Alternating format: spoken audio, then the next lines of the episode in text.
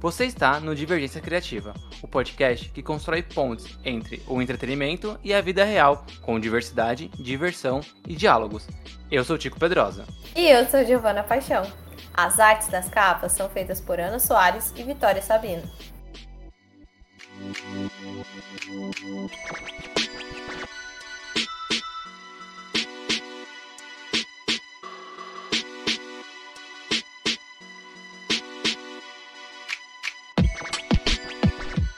Você já sentiu o Cosmo, Giovana Paixão? Olha, eu, eu, eu vou dizer que eu me orgulho de dizer isso, porque até talvez algumas pessoas digam que não, mas eu não só senti, tipo, Pedrosa, como eu já apresentei essa música que é de abertura. Eu acho que é uma das músicas mais emocionantes de abertura de, de anime na escola. E foi assim, um trabalho que eu sou cria dos anos 2000, né? Então, o, o meu trabalho foi focado nos anos 80 e 90 e eu tenho meu pai, que é, assim, a pessoa mais informada desses anos, porque ele viveu com muita intensidade nos anos 80. E essa apresentação foi desde a Xuxa e as Paquitas, e até as meninas foram fantasiadas, assim, de Paquitas. Foi muito engraçado. Até Cavaleiros do Zodíaco. Não sei se eu fico feliz, né, com muita vontade de ver isso, ou extremamente triste por saber que a década que eu nasci já tá virando trabalho de escola. E isso já faz tempo, tá, Tico? Faz tempo, já me né? formei faz tempo. Horrível, mas bom, bom. Se você já sentiu o Cosmos, então vai sentir de novo. Vai sentir de novo hoje. Porque a gente vai falar sobre Cavaleiro do Zodíaco. Isso porque quinta-feira, agora, né, não sendo hoje que é terça, depois de amanhã, né, dia 1 de setembro, a série completa 28 anos aqui no Brasil. E ano que vem a gente vai ter um filme live action no cinema dos Cavaleiros do Zodíaco. Então, mais do que nunca, tá no momento da gente fazer aquele, aquele episódio. Geralmente a gente faz com Marvel e DC, que Marvel e DC é geralzão, né? Mas que a gente faz antes de lançar, só pra ver se todas as bostas que a gente acha que vai acontecer realmente vai acontecer. E aí quando saiu o filme, a gente fala assim, ah, tá vendo, ó, gravei primeiro sobre isso, sabia que ia ser. Exatamente. Thank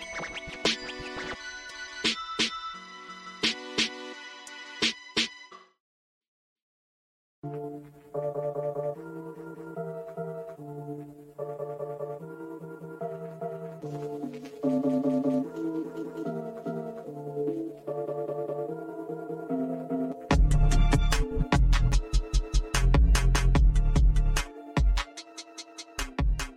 Bom, e pra ajudar a gente, porque eu não sou nenhuma especialista com o, o Tico, pra falar sobre o passado, o presente e aí o futuro, porque temos um filme aí à vista, né?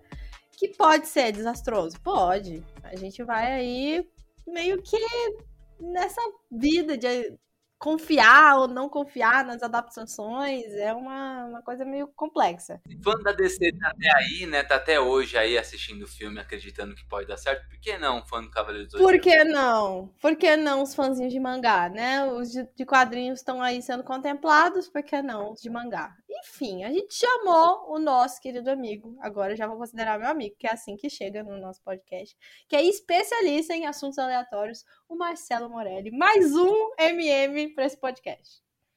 E aí, divergentes, tudo bom com vocês, gente? E hoje. Eu adoro vai- assuntos aleatórios, eu adoro. É, tipo, né? É o especialista em porra nenhuma também, né? Ai, e hoje a gente vai levar o Cosmo até o sétimo sentido, porque não, não existem só cinco, gente. Nem tão pouco seis, são sete. São oito. É verdade, são oito. Olha aí, olha a gafe. Vixe. Vixe. É o é que o sétimo é muito importante, o oito ninguém lembra dele. Aí foi exemplo vivo, né? É, exato. Bom, para começar a nossa conversa, acho que a gente a gente separou aqui o a, a pauta em passado, presente e futuro, né? A gente falar um pouquinho sobre o que, que foi Cavaleiros, o que está sendo Cavaleiros ainda, porque aqui no Brasil a animação chegou primeiro, chegou em 94, mas o mangá estreou no Japão em 1985. Então, tipo, faz 37 anos que Cavaleiros existe. Então, em breve, vai ser um senhor de 40 anos. Né? Um, jo um jovem senhor, né? Um, jo um, um, jovem senhor de 40 anos. Ah, eu senti uma pontada nas costas aqui de ainda gostar de Cavaleiros. Boa. E assim, até hoje existe, até hoje tá indo, e ainda vai ser, porque tem coisa aí para ser lançada, tanto material de quadrinho, que mangá e quadrinho é a mesma coisa, tá, gente? É, a diferença é só que é no Japão é mangá. É igual, é igual comida japonesa. No Japão é só comida. Exatamente. É, Mas não, não tem uma diferença de traço? É uma curiosidade apenas. O nome mangá quer dizer história em quadrinho no Japão. É tipo a palavra, né? Ah. é, é, tipo comics nos Estados Unidos, banda desenhada na em Portugal. E aí o nome desenhada é ótimo, gente. Portugal sempre arrasa. Tanto é que Turma da Mônica não, não, não a Turma da Mônica jovem, Turma da Mônica normal mesmo, aquele gibizinho que a gente lê desde pequeno, sabe? Sei. Lá no Japão, o nome daquele quadrinho é mangá. Olha porque, só. Porque é isso, né? Porque o mangá é a história em quadrinho lá. Existe sim um regionalismo de traço, né? Que aí acaba leitura, tendo um estilo, né, de leitura, mas tipo chamar mangá de história em quadrinho não é errado. Entendi. Porque, é, porque é história em quadrinho. É, o que é no meio estranho é... é... quando falam mangá brasileiro. Daí, tipo, você... É. Já começa a entrar num, num estranho ali, né? É, mangá brasileiro é muito errado. Tipo, não existe essa expressão, mangá brasileiro. É, porque aqui é quadrinho só. E aí acabou. Tudo bem, ah, não, é que, é que o estilo. Ah, beleza. Aí você tá pegando um traço oriental, você quis fazer a leitura sentido oriental, e aí beleza. Mas é, esse negócio de dividir mangá e quadrinho que aconteceu aqui no Brasil, eu acho bizarro. É igual animação, né? Sim. Eu, eu, eu entrei num papo desse com os alunos meus, né? E aí eles falaram, ah, não, o que eu quero fazer. Eu, eu, os alunos de roteiro que eu dou lá no comodesenha.net. E aí eu tava falando sobre mangá e quadrinho a mesma coisa, porque eles, eles são esse pessoal que gosta de assistir anime, desenho, desenho japonês, sabe? Uhum. E aí eu fui falar isso também, que anime é, não é um tipo de desenho. Tipo, lá no Japão, todos os desenhos animados chamam anime né? Porque é o nome da palavra. Aqui é desenho animado, lá é anime. É tipo uma contração de animation, né? Que daí eles mudaram para anime. É, exatamente. também significa animação. e, aí, e aí eu comecei a bugar a cabeça deles, né? Eu falei, olha, existe, e aí isso é verdade, existe um, um desenho clássico da Tartaruga Ninja, existe dois especiais japoneses. O traço é o mesmo traço do desenho americano clássico. Só que ele é. saiu no Japão. Isso é anime ou é desenho animado? Hum. Aí eu buguei ele. Ah, boa pergunta. Ah. Saiu no Japão, mas o traço não é japonês. E aí eu peguei outro exemplo das Wix, que tem traço de, de, de desenho oriental, tem em aspas de anime, só que ele é um desenho francês. Aquele da, das fadinhas? É, é. esse? Ah, sério? Que é francês? Olha só, não sabia. Aí eu falei, ah, então isso é o quê? Isso é uma animação francesa ou é um anime? Hum, muito perspicaz. Olha aí, se a gente assistir no Japão, é anime. Exato, depende da sua localização. É esse o esquema. Massa. Não, gostei. Depois dessa parte didática, Marcelo Morelli, como você conheceu o Cavaleiro Zodíaco e por que você gosta, se é que você ainda gosta? Cara, então, só fazer um disclaimer aqui, é todo, toda a minha parte crítica deve ser é, desconsiderada nesse episódio, tá, gente? A, a, vai ser pautado 100% na nostalgia aqui. Então, assim, é, provavelmente eu vou falar, olha, isso é ruim, mas eu adoro, adoro de um jeito. Então, assim, né, só é, respondendo a pergunta, cara, a minha é, memória mais longínqua de Cavaleiros, é, eu atrasado para pegar a perua para ir para o colégio, porque eu estava vendo os Cavaleiros baterem na casa de touro e voltar. E daí, tipo, indo pro colégio, tinham algumas coisas que, que era mania, né? Era febre. Então, todo mundo comia balazung, que vinha a figurinha dos cavaleiros. Os que eram um pouco mais abastados tinham um boné do Bob's, que dos Cavaleiros do Dia tinham cinco bonés, um de cada Cavaleiro de Bronze. Então foi nessa época, na saudosa TV Manchete ali, nas manhãs e nas tardes antes do meu pai chegar, porque daí ele mudava para Globo? Mas aí foi assistindo na primeira exibição, acho que 94 por aí, 94, 95, até 97 eu estava assistindo ainda, enquanto passou eu estava assistindo. Então foi foi nessa época. Meio que nessa época não tinha não existia opção de você não conhecer Cavaleiros, eu acho assim. Tipo, era muito difícil ter alguém falar, não, não, nunca ouvi falar. Era uma febre, tipo, geral, assim. Era uma pandemia de Cavaleiros. Era. Nossa, eu lembro que era uma loucura. Eu também, assim, eu não, eu não lembro, eu não tenho a primeira memória de, né? Isso eu não lembro. Mas eu lembro, sim, da, de assistir na manchete, da, do, do horário que passava, de eu assistindo. Eu, eu lembro de todo o contexto, né? Eu não lembro da primeira memória em si. Mas é a mesma coisa, na manchete 1994. Uma coisa que eu lembro muito, muito, muito, muito é do da temporada, da, da, da fase da, dos Cavaleiros de Ouro parar na casa de Virgem e aí toda hora ficava voltando. Assim, ficou tipo muito tempo. Cara, foram anos. Foram anos, é isso. E o que aconteceu? Então, eu não sei se a Manchete não tinha renovado ainda o, os direitos. A animação, ela existe no Japão desde 89, se eu não me engano. 88. Não. Não, não, mentira, desde 86. Uhum. A animação existe desde 86. É. Aqui no Brasil chegou em 94. Eu não sei porquê, eu não sei se a Manchete não comprou os direitos inteiros, demorou para renovar. E aí eles ficaram, tipo, cozinhando. Só que, tipo, é que Cavaleiros não é bem temporadas, assim, né? Eles meio que separam em arcos de histórias. E aí, nesse arco do, das 12 casas, eles paravam no meio, assim. Parava na sexta casa e aí É. reprisava. Não era um corte que fazia sentido, né? Tipo, não fazia nenhum sentido aquele Nem corte. finalizava aquele arco, então. É, a gente deu sorte que finalizava uma casa, né, Tico? Tipo, eles passavam pela Casa de Leão, eu acho. E daí, tipo, termina. Então, pior que assim, eles, pa- eles falavam assim, não, o próximo cavaleiro, ele é o mais próximo de Deus. E daí, tipo, a gente ficou anos sem saber quem, quem que era esse cavaleiro mais próximo de Deus. Mas a, a informação que eu ouvi falar do, do Miranda, que era o, o responsável pelos cavaleiros, era isso mesmo que você falou, Tico. Eles tinham comprado um lote de episódios, é, a manchete, né? Que ia até aí. E não tinha dublado o resto, nada, né? E ficou um tempasso só com esse lote mesmo até. Não sei se era falta de dinheiro ou não, não havia uma proposta do lado da distribuidora, né? Mas foi isso mesmo. Eles compraram um pedaço, a animação inteira já existia, né? Mas não tinha dublagem, do resto não tinha nada. É, virou tipo Caverna do Dragão. Muito bom Nossa, exemplo. sim. É verdade.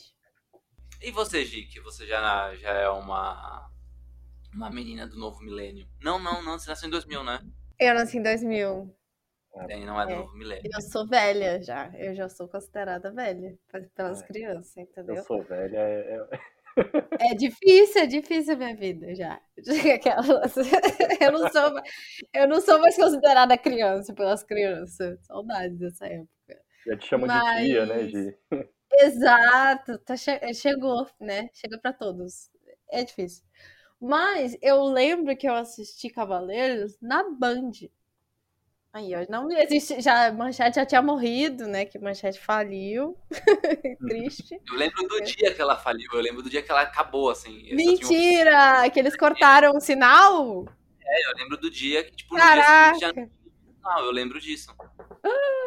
Gente, que incrível. Momentos históricos aí. Eu estudo isso na faculdade. Estudo não, né? Eu já estudei. E aí, louco, porque também eu lembro do dia em que, antes de começar a Rede TV, teve um, um- uma transmissão é, meio que provisória, sabe? Não era Rede. TV, era outra coisa. Era só pra ocupar aí o final, né? É, era pra É. ocupar o sinal ali e depois começou a Rede TV. Mas foi por Boa. pouco tempo, assim, foi alguns. eu não vou dizer quantos dias foram, mas foi pouquinho, tipo, dois dias, um dia, sabe? Você Na minha, na minha cabeça, eu posso estar enganado. você acredita que aqui na minha cidade, depois que parou a manchete, o... ó, isso é velho. Porque a TV era, aqueles, era aquela TV de botão na TV, sabe? Você escolhia o canal, subia um, abaixava outro. Tipo, os, os ouvintes jovens jamais vão conseguir imaginar que é isso. Não. Mas o canal da Manchete nunca mais voltou a ter sinal lá. Depois virou Record depois de um tempo, que não pegava Record em casa. Você acredita que estranho, cara? A Rede TV eu fui ver, nossa, muito, muitos, muitos anos depois. Bom, não fez, não fez falta nenhuma. É, não fez muita diferença na sua vida, com certeza. Foi até melhor pra você, viu? O Manchete era o canal que, que competia com a Globo. E aí, Rede TV é isso.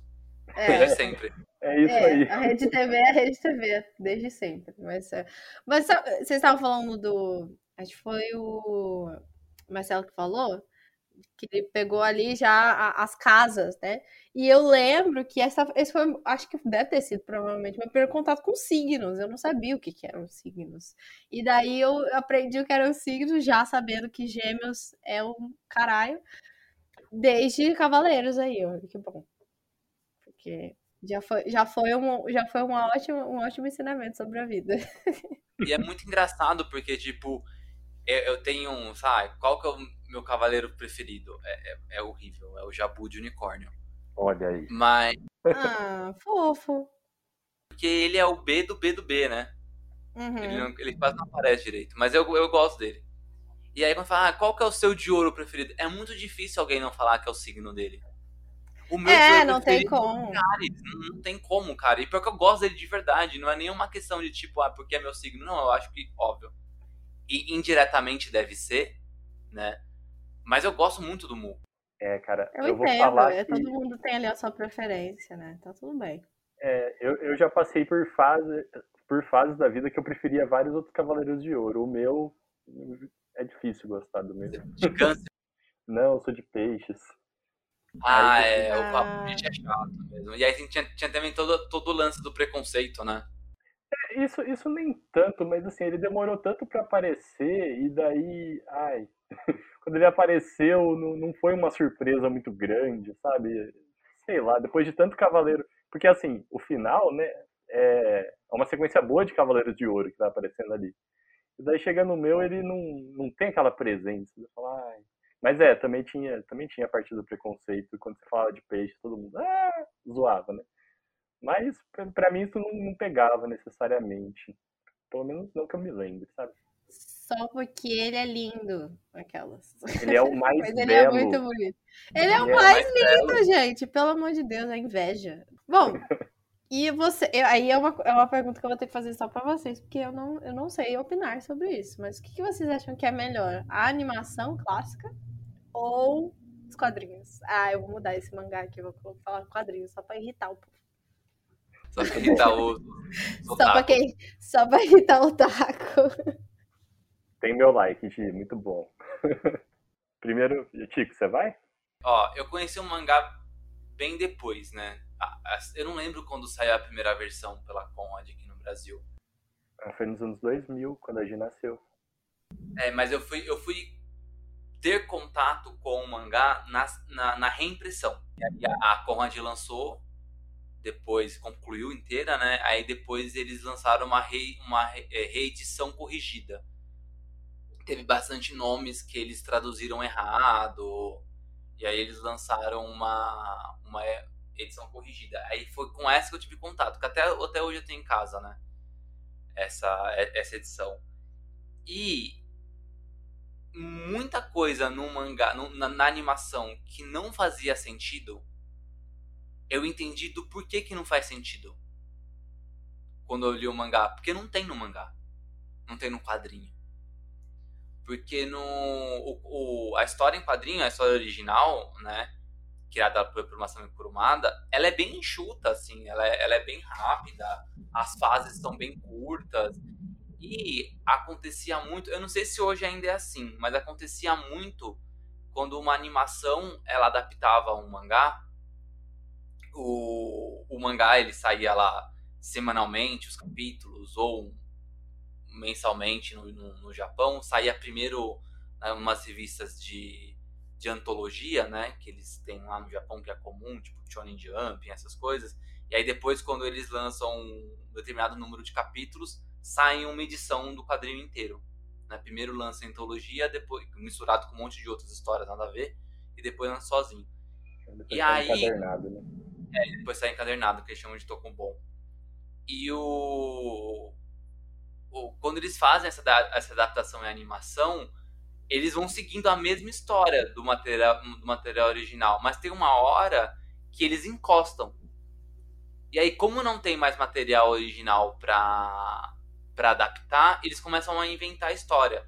Só que aí eles não inventam uma história pra passar o original, eles inventam uma história pra ficar rodando ali no, é, no, no mesmo canto, sem sair do lugar, pra dar tempo do, do, do mangá ter mais publicação, e aí sim eles continuam produzindo as histórias adaptadas. Né? É tipo o que, que o. Imagina, Gi, que o, se os irmãos lá que fizeram o Games of Thrones. Uhum. Imagina que se ao invés deles terminarem a, a série, a sexta, sétima, oitava temporada, eles começarem a fazer temporadas sem terminar. Começar a encher linguiça. A encher Hum. linguiça. Esperando o George R. R. Martin terminar o livro. Entendi. É isso que ficar as pra animações. sempre enchendo linguiça, né? Tem esse fato. É, o É. Game of Thrones ia passar Doctor Who como a maior série da história. Mas o, as animações lá no Japão, né, eles têm esse costume. Quando eles encostam no material original, eles criam os fillers. E aí tem, tinha várias coisas no, numa- na, na- na animação que eu até achava interessante, era legalzinha, assim, mas não fazia sentido. Você, tipo, você tinha os cavaleiros de bronze, de prata e de ouro. E aí tinha de aço.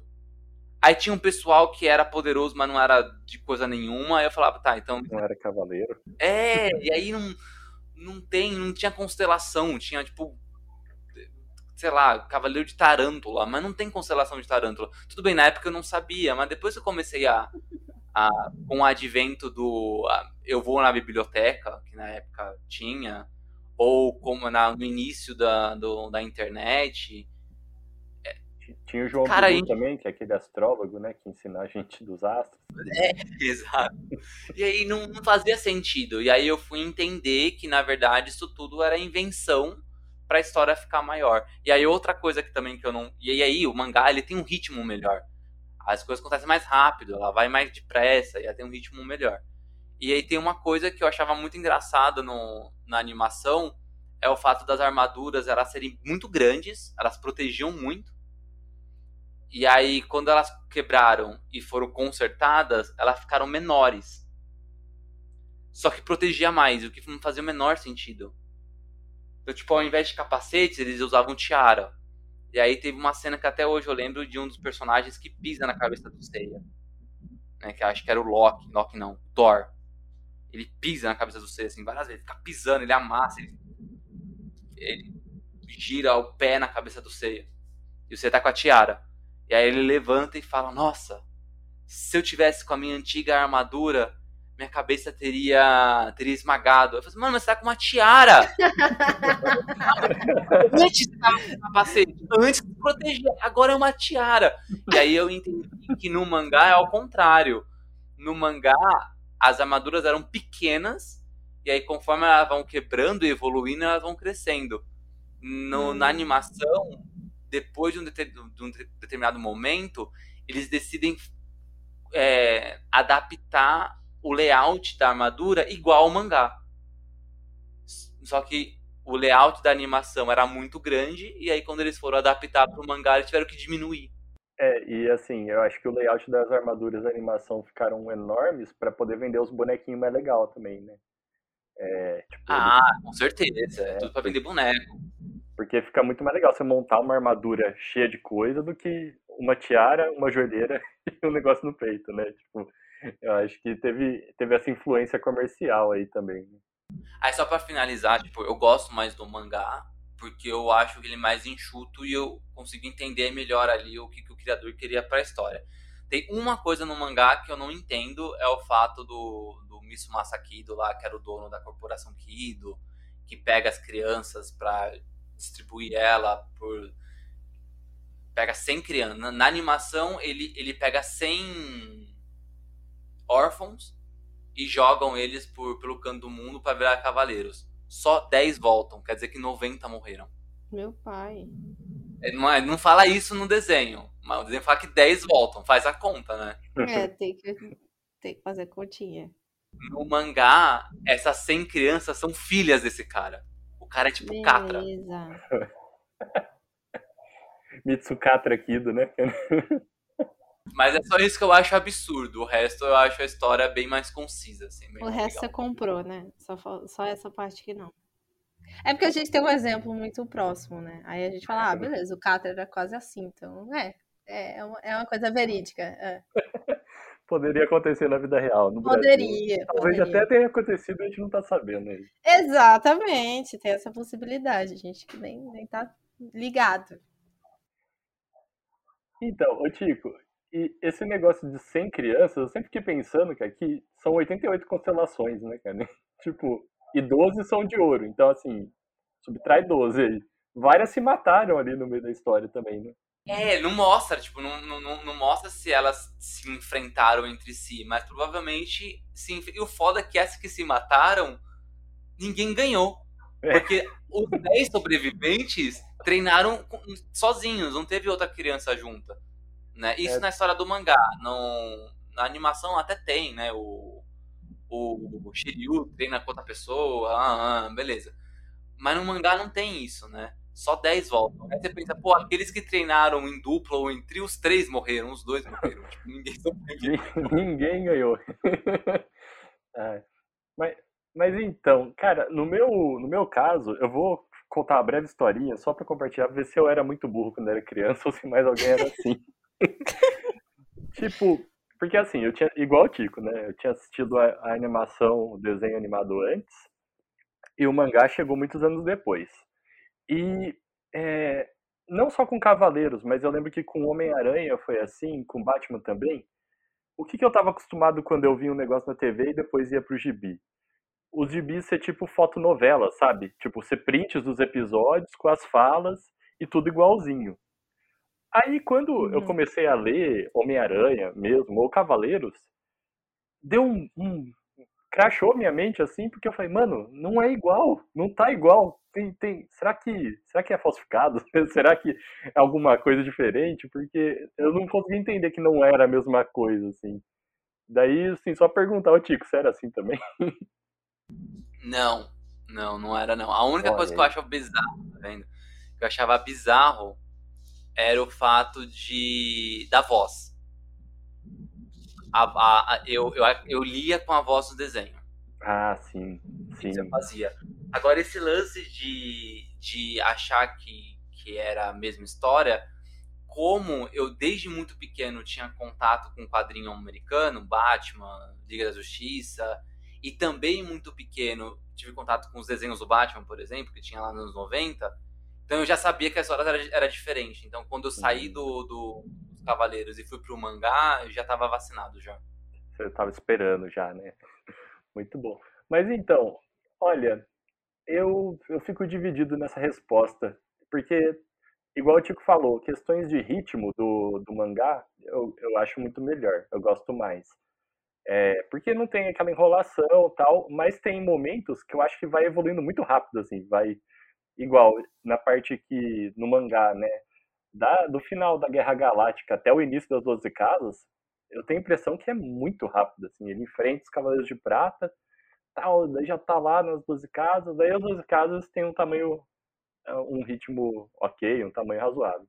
Mas é, eu sinto que deu, rolou uma comprimida ali, não sei se foi natural, não sei o que, que rolou, mas eu sinto essa, essa variação de velocidade, no geral me agrada, mas ali, assim, tem alguns momentos que eu falo, nossa, parece que correram aqui para chegar logo no, nas 12 casas.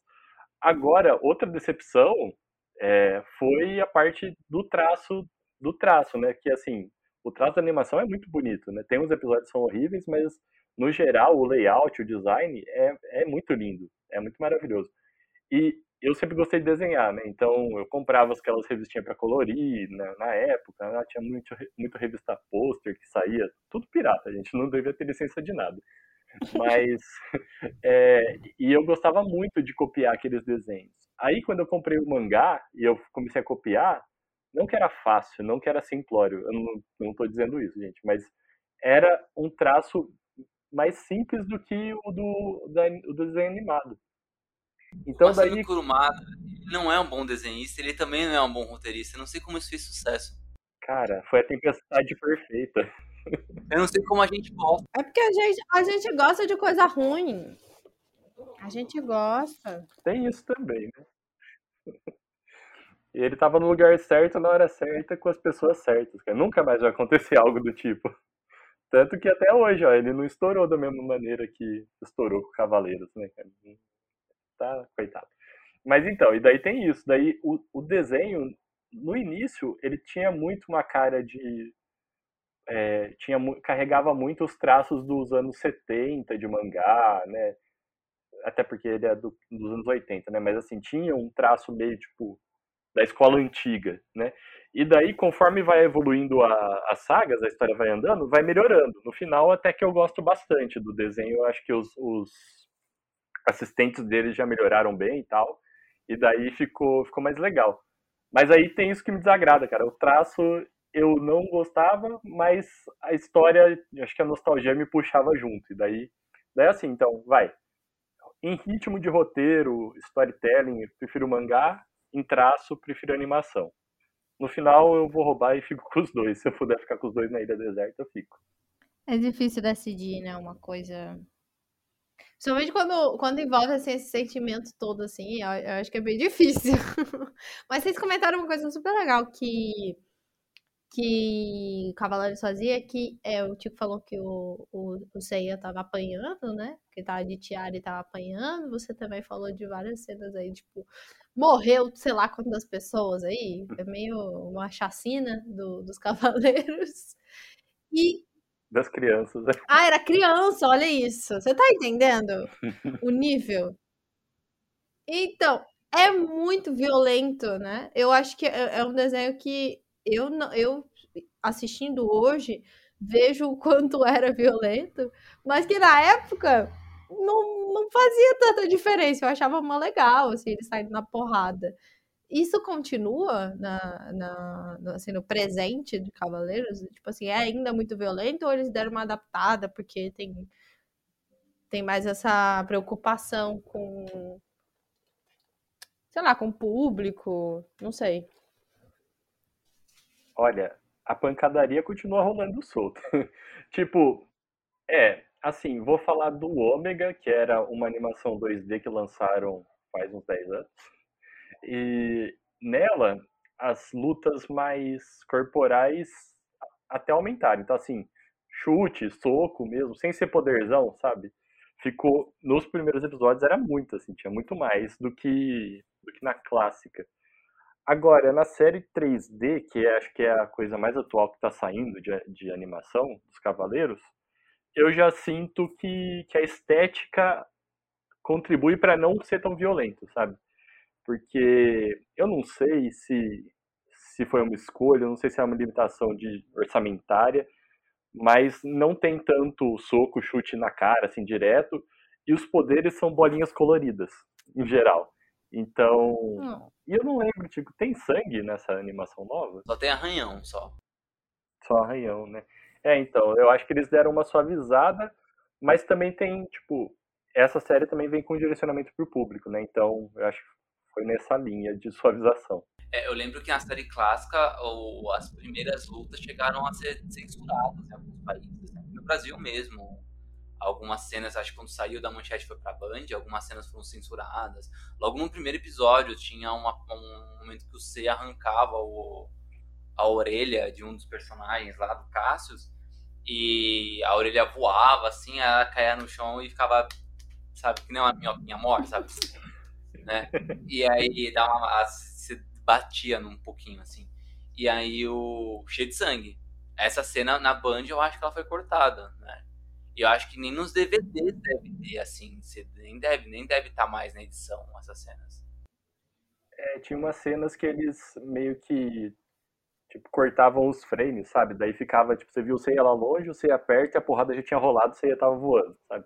Eles meio que ia cortando os Uhum. frames pra censurar, pra deixar mais leve. assim. E mesmo assim era violento, né? Porque É, não. eu lembro de algumas cenas violentas, assim, bem... que eram super legais. Adorava bater nos meus primos, inclusive, depois.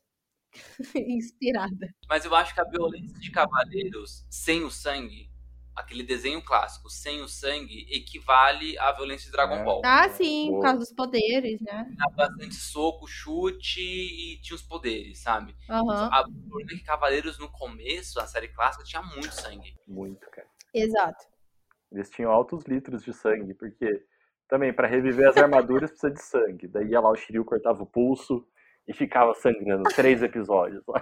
Nossa, é verdade, eles cortavam o pulso, né, mano? Imagina quantas crianças imitaram isso e morreram de verdade. E Meu os pais pai acharam, é problemática. Meu Deus. É. Não, e os pior, pais acharam que, tipo, ah, meu filho se matou, ai, sabe? Nem sabia que naquela época, nos 90, ninguém falava de depressão. Ah, ele se matou, ele se matou. Não, na verdade, ele só tava imitando um Shiryu. Ele só queria Ele só reviver a criou uma armadura. nova. Tadinho. Não, e pior que essa cena do Shiryu, gente, eu lembro que, tipo, não sei quem tá explicando pro Seiya como que revive a armadura, né? Aí o Seiya tem um devaneio que é o Shiryu, tipo, deitado no chão, no sangue, assim, tipo, sem cor já, tipo. É muito pavoroso, cara. É muito bom. Cara, adorado.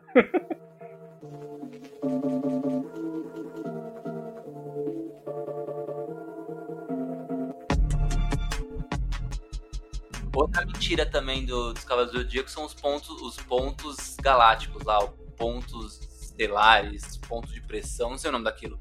Cada lugar é um nome diferente. Né? No mangá é foi de uma forma a tradução, na animação outra. Que eles falam que, tipo, cada constelação tem um número X de, de estrelas. E aí, se uma constelação te guia, se você fura ou pressiona aonde tá as estrelas no seu corpo, você se cura. Essa é uma das umas mentiras maiores que eu já ouvi na minha vida, uma desenho animado, mas eu como criança acreditava. Eu acreditava nisso. Aí eu queria saber se onde estavam os pontos da, da, da constelação de Ares e mim pra apertar quando eu tava doente. Ai, que bonitinho. Ah. Outra coisa que eu fazia também, Cavaleiros do Zodíaco foi bem importante pra minha infância, assim, eu gostava muito. Outra coisa que eu fazia, eu comprava cartolina, várias, assim, tipo, quatro, cinco folhas de cartolina, e aí eu recortava as peças dela e colava no meu corpo. Ah, eu também, cara. E aí era, era horrível, porque aí, dependendo de como eu fazia isso, eu não conseguia andar, né? Porque ficava perto das, das, das articulações e tal, não dava pra andar direito. E aí o que eu tentava fazer, nunca consegui.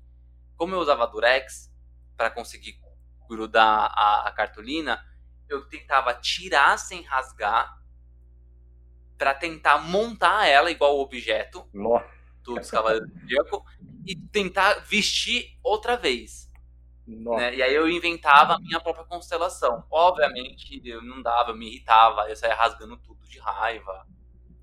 Né? Porque é isso. Eu, eu fiz um escudo. Cara, eu consegui uma cartolina verde. Eu fiz um escudo do Shiryu. Mas o escudo era do meu tamanho, assim. Era gigante. Redondo, da... devia ser oval, devia ser tudo torto. Mas eu lembro, cara, eu usei tanto aquele escudo. Mas ele também deve, ser, deve ter se desfeito em alguma chuva que a gente tomou. Ou algum cavaleiro de água que apareceu e tal. Desfez a minha armadura. Bom, você falou, Morelli, já de alguns de alguns spin-offs, né? Você citou Ômega, que foi uma animação é, que foi sequência da animação clássica. É, citou também a, o remake, que não é spin-off, é um remake, mas citou. E aí, é, essa foi a maneira de Cavaleiros do Zodíaco sobreviver quase 40 anos por meio dos spin-offs.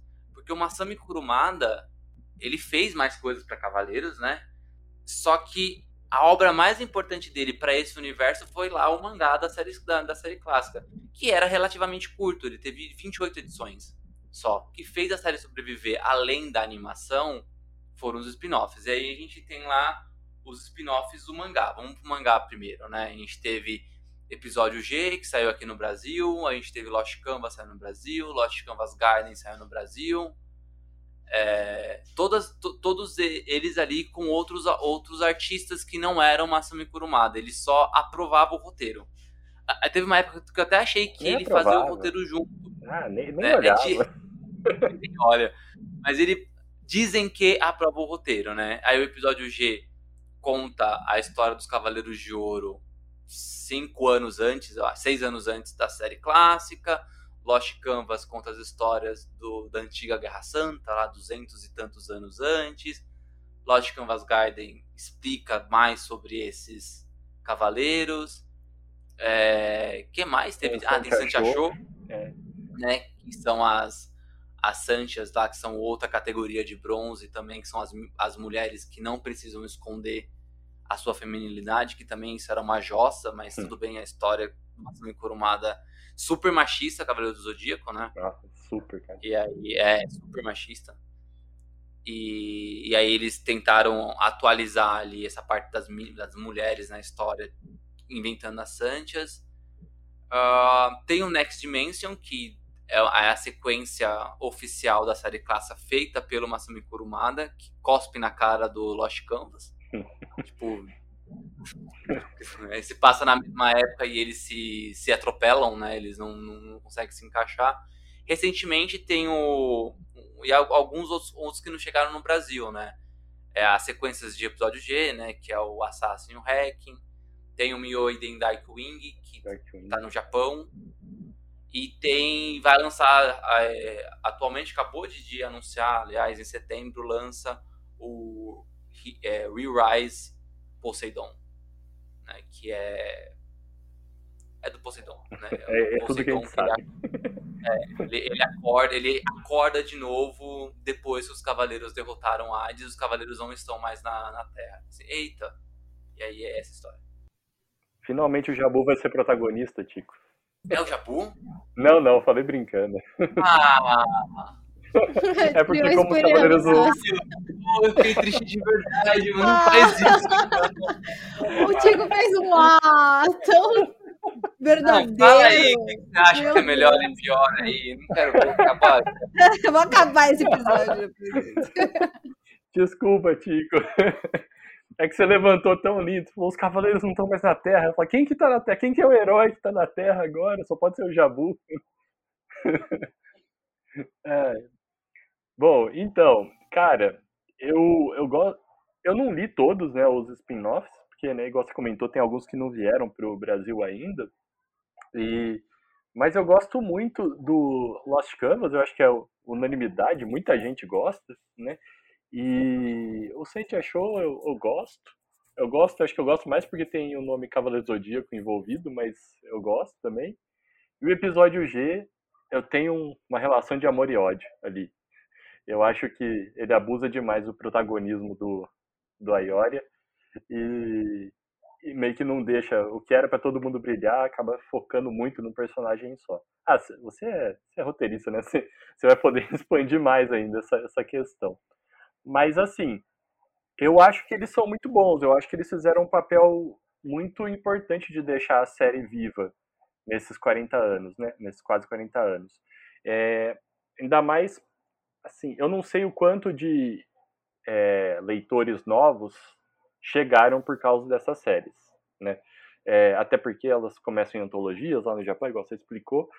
Então, às vezes a pessoa já está comprando aquela antologia, chegou um cavaleiro novo aí, ela vai conhecer por, por osmose, né? Mas pra gente que é nerd velho, tipo, nossa, é, é muito bom, né? Eu acho muito bom ter coisas de cavaleiros saindo sempre. E, e deixa aquela chama acesa ali, deixa vivo. É, eu gosto muito. Eu acho que muitas, muitas delas têm roteiros mais bem amarrados que a série original. Então, assim, lógico, usa ela como base para dar um passo além, mas eu, eu, gosto bastante. Eu acho que fazem um excelente trabalho, cara. Aproveitando que você falou dos, do, dos spin-offs mangás, eu concordo com, com você, Marcelo, que a gente, a gente os spin-offs em, manga, em mangás foi o que realmente fez a série continuar. Tanto que é que depois que a animação conclui em 89, se não me engano, ela não adapta né, o, quadrinho inteiro, ela só adapta até a, a fase de Poseidon, que no quadrinho é o terço, quarto arco de histórias. E para ali, não, não, não termina, né? não faz a, a saga de Hades. E depois disso não tem mais nada de Cavaleiro, só volta em 2004 com o episódio G. Então realmente foi, foi justamente um mangá que fez Cavaleiros voltar a, a, ser publicado e depois disso nunca mais parou. Sempre teve algum spin-off, né? Hoje tem vários aí é, ao mesmo tempo. Eu acabei nem citando a, a sequência de Santiago que, tá, que vai, vai sair no Japão, né? O Santiago Memories.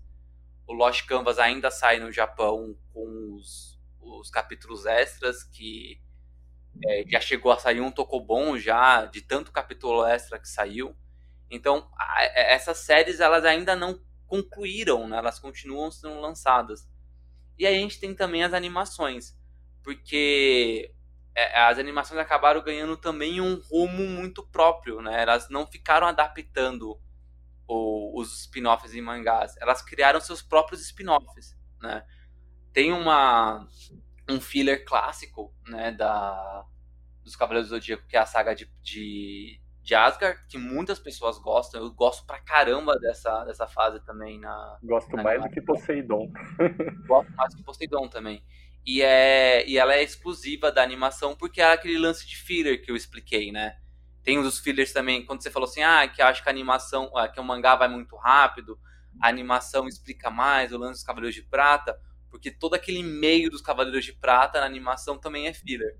Uhum. Tem essa sensação. E aí, eles, a, a animação teve novas coisas, né? É, teve o Ômega, que você citou, que era uma sequência da série clássica. Tem o Soul of Gold, que também é uma sequência da série clássica, mas não tão distante assim, né? não é um legado, ela é logo ali depois da saga de Hades. É, tem Santiago, que acho que foi a única adaptação de, de spin-off nesse meio tempo.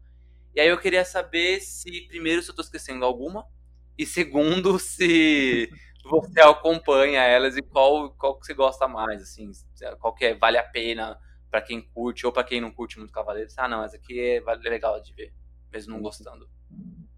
É, você esqueceu de duas, que o Lost Canvas, que adapta também, e é muito boa.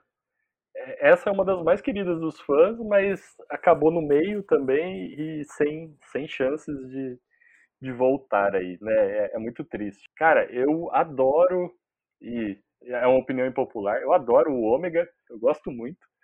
Eu acho que foi esse sim foi com a ideia de apresentar para um público novo. É, ele lembrou dos velhos também, com o legado ali, mostram os cavaleiros antigos mas algo, algo aconteceu no meio do caminho que daí eles não conseguiram bancar as mudanças que eles estavam propondo, né? Então tinha um lance lá dos elementos, tipo Avatar, lá no começo tal, e tava tudo uma confusão, e, e Viu, daí... Tem Avatar no meio. É, então, Gi, tá vendo? A gente consegue aí, trazer sim, Avatar aí, sempre. Aí, aí a gente vai começar a conversar. Então, tem os elementos lá na primeira temporada do Ômega. dá, pra, dá pra você tentar achar algo familiar. E, e daí, assim, e eu gosto muito da segunda temporada de Ômega também, apesar deles terem voltado atrás com algumas mudanças, é, deu para ver como que seria, tipo, o santuário numa semana normal, tipo, na terça-feira, sabe? Tipo, que a Atena tá lá, os Cavaleiros de Ouro estão lá ajudando ela, vamos enfrentar o inimigo todo mundo, vamos, vamos ver como que a gente luta em conjunto tal. Isso nunca tinha sido mostrado. É impressionante que nunca tá. O status quo nunca tá certo nos Cavaleiros. Sempre tem alguma coisa causa, caótica ali no meio, né? Então eu gostei por causa disso. Finalmente a gente conseguiu ver como seria a organização padrão normal do santuário ali, do, do exército de Atena mesmo. Então eu gosto muito, mas é uma opinião impopular. Então, assim, vai com o coração aberto se você for, mas a que eu recomendo total, assim, para quem ou não conhece ou, ou gosta de Cavaleiros é o Lost Canvas. Lost Canvas, você vai se frustrar porque não tem final, porque ela é muito boa, você vai querer mais. Então, assim, apoio totalmente. Ela adapta o mangá Lost Canvas, né, que é igual tipo falou da, da Guerra Santa anterior, 200, quase 300 anos para trás. E, e nossa, é fantástico. A animação é linda, o roteiro é muito bom. Então, eu recomendo demais Lost Canvas. O Santi achou, eu. É igual mangá, sabe? Eu vi porque é Cavaleiros. e, e tá ali, né, tal. Ah, e o Soul of Gold. Ai, tem a questão da animação. A animação me desagrada muito, né? Mas é aquela. É aquela coisa. Todo mundo que é fã sempre quis ver os Cavaleiros de Ouro mais, assim, né? Como protagonistas, como tendo mais espaço. E Soul of Gold vem para cobrir essa lacuna. Né? Se vale a pena ou não, cara, não vale a pena. Eu acho que não vale a pena para quem não conhece. Para quem gostaria de conhecer Cavaleiros, não, Soul of Gold não é um bom início. Agora, para quem é fã velho, assim, aí dá pra, daria para ir. Mas meu, minha recomendação final é Lost Canvas. Bom demais. Não, eu, já, eu gostei que envolveu o Avatar, aí já, já ganhou meu coração. Se tem alguma coisa mínima, já, já ganhou. É assim que funciona. E as preferências. É, então, Gi, você pode ver os primeiros episódios aí. Aí. Tá declarado aqui. Vou, o, o, o Tico vai ter que me cobrar agora, que vou ter que assistir. Ah, eu não vou cobrar Mas... não, porque é minha sacanagem cobrar Cavaleiro do Zodíaco, porque... Ah, tudo bem, tudo bem. Mas tem na Netflix? Aí eu posso procurar. Eu acho que só tem no... no... no... Como que é o nome? Aquele de anime só? É. Puta, ah. eu nem sei se ah. tem lá na Crunchyroll. Será que tem? Crunchyroll. Não tem assinatura desse. Mas, assim, vocês falaram. Vocês já falaram dos longas? Porque também tem isso, né? As animações já incluem os longas. Como é que, como é que funciona? Teve. Durante a produção ali dos Cavaleiros, foram lançados alguns longas-metragens, né? Ali entre 80 e 87, 89, lançaram quatro longas, que são histórias originais, não tem nas animações. Né? É, Ser o Santo Guerreiro, A Batalha dos Deuses, a, o filme. Lenda do, é, a Lenda dos Defensores de Atena, que saiu no, no cinema aqui no Brasil, esse. E... Histórico, histórico. Histórico, é. Eu não fui no cinema, mas é Eu também não. Frustração de infância, né?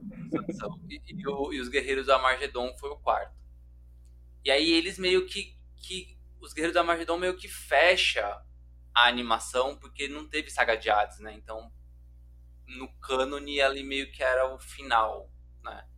E aí teve o Prólogo do Céu, que o Marcelo comentou, que aí fizeram bem depois, já em 2004, 2005 quando começaram a lançar a sequência da animação clássica com a saga de Hades, eles fizeram o Prólogo do Céu, que seria o, a continuação, né? Depois da saga de Hades, teria três filmes, aí lançaram só o, o Prólogo do Céu, não teve o segundo e o terceiro, porque a animação era muito séria, e aí não, não sei, não curtiram muito. Não. Ela era. Não, eu não entendi porque não curtiram, eu acho legal, mas tudo bem. E aí, em 2014, comemorando os 30 anos do, do Masami Kurumada, das produções do Masami Kurumada, não 30 anos dele, né, porque ele já é um senhor de quase 80, mas é, aí lançaram A Lenda do Santuário, que foi um filme lindo pra cacete, assim, tipo, em 3D, saiu no cinema, e aí esse eu vi no cinema, bonito pra caramba, é, é, um filme de uma hora e meia que resume uma saga dos Cavaleiros que tem 50 episódios. Mas mesmo assim é um, é um, é um filme bonito. Então, é, inclusive, é, é até uma proposta, Gi. Se você quiser se aprofundar mais, recomendo o Cavaleiro do Zodíaco filme. É lenda dos. Como é que chama, Tico? A do Abel? Dos, do Abel é a, a lenda dos defensores de Atena. A lenda dos defensores de Atena. Esse filme tem a cena, a melhor cena escrita entre os Cavaleiros de Bronze de tudo já produzido. assim, é, é, legal é, é muito bom. E assim, é uma cena que, tipo, estão todos eles num quarto, meio chateados, e daí cada um tem uma reação emocional que define a personalidade deles que a gente viu em toda a série. É, puta, quem escreveu é um gênio, é muito bom. Então esse filme é legal demais, eu recomendo, é muito bom. E agora, cara, os outros, assim, esse é para quem não conhece, para quem conhece, para todo mundo. Agora os outros é, é, bom porque assim, é mais material dos cavaleiros. Então, o primeiro filme é um filme bem filme de anime, assim, tá? Os heróis se dividem, cada um enfrenta um. É, é um episódio grande, né? É um episódio grande, exatamente. E, e daí é bem um filme de apresentação, de início, assim, de, de série.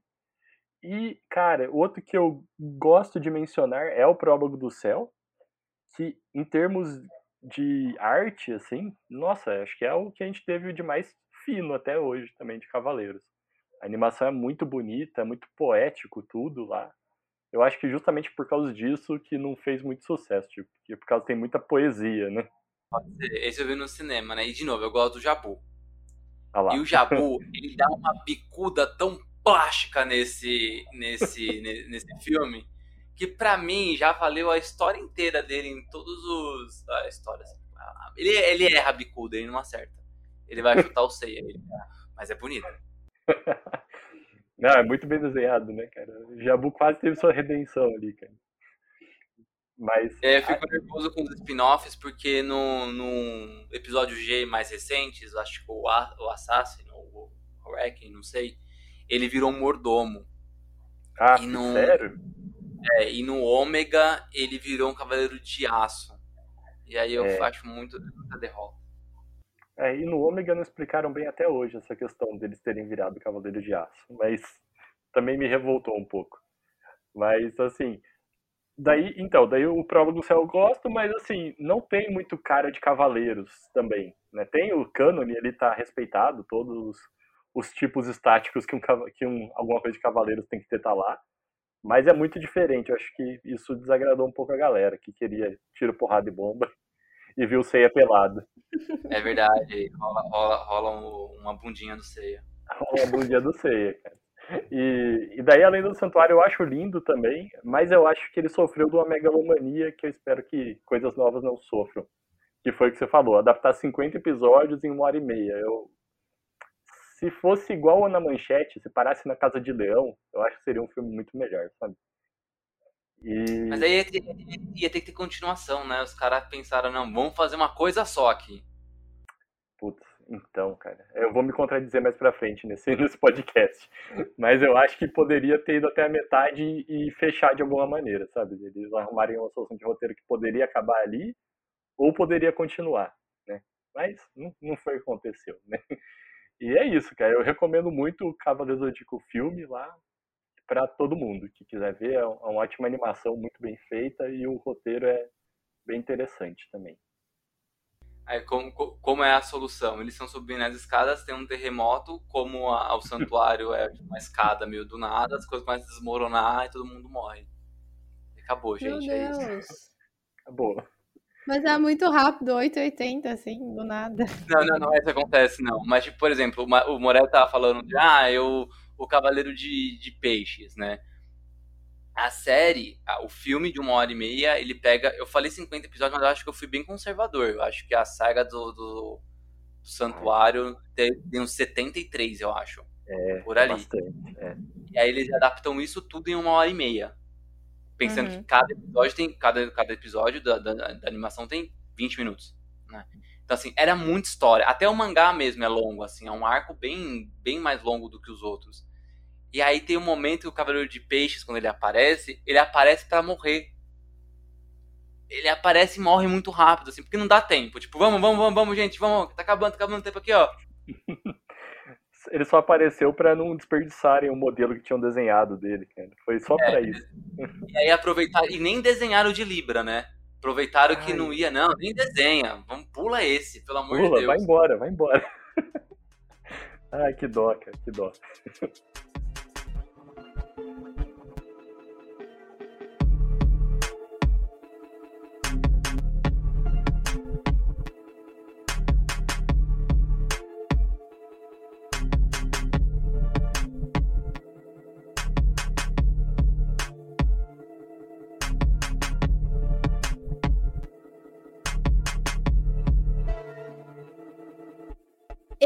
assim, primeiramente queria elogiar Tico pela criação desse nome, porque eu achei genial, Síndrome dos Georges.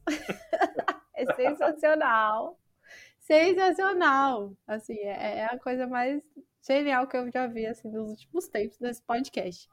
Porque esse rapazinho aqui, Masami Kurumada, ele possui essa doença categorizada pelo Dr. Tico, Tico Pedrosa, nosso doutor em psicanálise aqui. Ele categorizou. ele categorizou aqui a síndrome dos Georges, que basicamente são dois Georges aí muito conhecidos e muito amados. Que é o primeiro, que é o George R. R. Martin, que a síndrome consiste em o quê? Esse senhor, os dois no caso, né? Vão conseguir acabar o seu trabalho? No, no caso de, de George R. R. Martin, Game of Thrones terá um fim? E no caso aqui de Cavaleiros, Next Dimension vai acabar? É, eu acho que essas são as perguntas que devemos fazer. Quais são as suas também. apostas? Será que o George a, a minha aposta de, George R. R. a, minha, a minha aposta de George R. R. Martin é que ele acabe. Ou que alguém acabe por ele, né? Agora, do Next Dimension, aí vai depender de vocês. O que, que vocês apostam? Ai, não acaba. Não, não vai não. acabar nem ferrando. não, porque ele não sabe como terminar, cara. Ele não sabe para onde ir com a história. Não vai Aí é acabar. É difícil. Né? Ele, é. ele, claramente se perdeu. Eu acho que também não vai acabar, não. É. E aí o segundo George, porque essa síndrome consiste em dois, né? Então a gente tem o George Lucas, famosíssimo. Tico é super, super ama ele. A, a crise do, do, do George Lucas é as revisões do Final Edition. Essa edição chega no Brasil. E, e aí eu queria entender melhor essa, essa questão aqui. Por quê? Qual que é, qual que é a crise do, do Final Edition? George Lucas, ele tá revisando os filmes dele. Né? Ah. Então, por exemplo, os clássicos de Star Wars tem quatro versões. Tem a versão clássica do cinema, que eu acho que nem sei se só, a gente só consegue achar é, em download da internet, né? Uhum. Aí tem a versão clássica do cinema, e aí tem a versão de 97, a versão quando saiu em, VHS, lá, especial de 20 anos. Uhum. Depois tem uma versão em 2011, em edição especial em DVD. Não, mentira. Em 2004, edição especial em DVD. Em 2011, edição especial em Blu-ray. Os filmes clássicos, ele mudou. Ele, ele adicionou seres, ele pegou cenas que tinham sido deletadas e colocaram no meio. Até então isso tudo bem, mas aí eles, ele mudava o, o, os efeitos visuais, ele acrescentava. Então um filme que foi feito nos anos 70, se você assistir agora no Disney Plus, ele tem um efeito visual relativamente moderno, tipo de 2011, porque ele ficou mexendo nesses efeitos. E aí a cena mais, a cena mais clássica é o tiro do, do Han Solo em que uma versão, na versão clássica, só explode. E aí mostra é quando o, Han Solo contra o Guido lá na, na cantina. Uhum. Aí tá, o mundo explode, o Guido tá caído e o Han Solo tá, tá, tá em pé. Aí ele mudou isso no filme. Aí o Guido dá um tiro ao mesmo tempo do Han Solo. Só que o do Guido acerta do Han Solo não. Ou, mentira, o do Han Solo acerta do Guido não. Aí depois eles começaram a falar que aquilo tinha um erro de perspectiva, que parecia que o tiro acertava o Han Solo. E aí na versão seguinte, o George Lucas mexeu nessa cena. Meu e Deus, aí, só pega de Solo, detalhes esse homem. É. E aí o Han Solo, digitalmente, coloca o pescocinho pro lado. Ah. Ele desvia do tiro, sabe? Digitalmente. Então, tipo, isso virou piada. E aí teve uma cena do Retorno do Jedi, por exemplo, que o Darth Vader morre e ele volta como o espírito da força no final do filme. Uhum. Quem é o ator que fez o, o Anakin? O mesmo ator que fez o Darth Vader, né? Porque você vê o rosto certo. do Darth Vader lá, o Anakin velho estrupiado, aí ele vira o espírito da força, era o mesmo ator. Depois que saiu os, os filmes prelúdios, o George Lucas mudou o ator e colocou o Hayden Christensen. Mas não faz sentido, porque Isso tipo. Foi um crime, cara nem eu, Hayden Christensen, até, até, até chegar naquela época, tipo, e aí qual é a explicação dele para isso, né? A explicação dele é, não, porque agora que tem o 1, o 2 e o 3, as pessoas não assistem mais a partir do 4, as pessoas já começam assistindo a partir do 1, e aí faz sentido no final. Foda-se, Jorge Lucas! não, não, edita um filme, sabe? E daí isso tá ocorrendo com esse Final Edition aqui. E aí tá correndo com o Masami Kurumada, que está re... O Masami Kurumada tem o Next Dimension para terminar. Que ele tá certo. tá desde 2004, 2001 desenhando. E não terminou até agora. Só lançou 14 edições no Japão. Pouca então, coisa, graças a Deus. Pouquinha coisa. E aí, ele para constantemente de fazer esse projeto para fazer outros projetos. E aí ele, ele pensou em, ah, vou redesenhar a série clássica. E aí ele tá Boa. redesenhando algumas cenas, reeditando para lançar nessa versão Final Edition. Meu Deus. E aí essa versão nunca sai, né? Porque. Tá na quinta edição já, ela começou a ser lançada agora, mas a minha a grande questão é, será que ele vai terminar também junto com o Next Dimension? Será que isso vai sair no Brasil? O que, que você acha, Marcelo? Olha, eu. Já que o Brasil é esse mercado bizarro que ama Cavaleiros, eu aposto que sai. Vai sair, tipo, no mesmo formato Kanzenban, só que, tipo, Kanzenban Final Edition, sabe? E eu, eu apostaria que sai. E eu aposto que ele vai terminar esse por questões de dinheiro. Tipo, eu acho que essa Final Edition vai dar muito mais grana para as editoras lá do que o Next Dimension esporádico tá dando. Então, eu imagino que tenha, tem uma pressão contratual em cima disso para ele ir redesenhando logo as coisas que ele quer redesenhar e tudo mais. Mas eu acho que sai, eu acho que sai aqui, eu acho que ele termina lá porque eu espero que ele não mude tantas coisas assim, né? Mas, ai, dá, dá um medinho de ver ele. E é o que você falou, Tico, mano, por que, que ele não foca? Termina o Next Dimension logo, mesmo que seja de um jeito ruim, ninguém espera muita coisa dele mesmo. Porque não tá bom, né? Não tá, não tá. Tipo, ele tá refazendo as 12 casas de novo. E, ai, e tem um monte de ponta solta. E ele podia terminar, cara. Ah, é, e outra coisa, meio síndrome de George Lucas que ele tá fazendo, ele tá lançando os especiais que vão preenchendo os meios da história clássica que não, não tinha nada, né? Então, ele conta com mais detalhes como que foi a fuga do Aioros do, é, do santuário, né? E, e como que ele foi descendo pelas 12 casas. E daí tem um. conta, expande a história do canon de Dragão Marinho lá, como que ele foi preso, tinha uma deusa maligna possuindo os dois. E daí você fala, mano, por que, cara? Por que, que você tá focando? Inclusive, ô Tico, você sabe se essas coisas, esses fillers que ele tá escrevendo. Filler não, porque ele é o autor original, né? Essas coisas que ele tá escrevendo vão sair nessa Final Edition? Ou Já, já, já saíram, já, já estão saindo. saíram? Ah. Aí elas, elas saem em ordem cronológica, então eles encaixam aonde encaixa na série clássica. Gente, isso vai ficar uma salada. Vai ficar horrível. Ai, mas então, é, eu, eu falei que eu sou feliz quando tá, que tá saindo mais coisa de Cavaleiros, mas essa, essa eu não, não consigo abraçar. Falar, olha, que bom que tá saindo a Final Edition. Já tem o Kanzenban, já é uma edição definitiva. Mas é, eu acho que chega aqui sim. Caramba, que rolê, hein? Ler, é isso, é a síndrome dos Georges. E aí chegamos ao presente. Hoje, o que está saindo agora nos Cavaleiros, né? A gente tem é, uma, uma série em quadrinho. Essa é muito interessante, né? Esse spin-off é muito interessante. Que ele é feito por um fã, que é o Jeremy Ake. Ake. Eu não sei falar o nome dele. Ele é francês, me ajuda aí. Alki, me ajuda aí, o, o Gi, já que você é poliglota. Como é que fala isso com sotaque francês? Cadê? Cadê? Ah, meu Deus. Nossa. Faço ideia. Se, se tivesse. o- Deve ser a, a, a- É, o. Jerônimo. O senhor Jerônimo, Jerônimo, Jerônimo.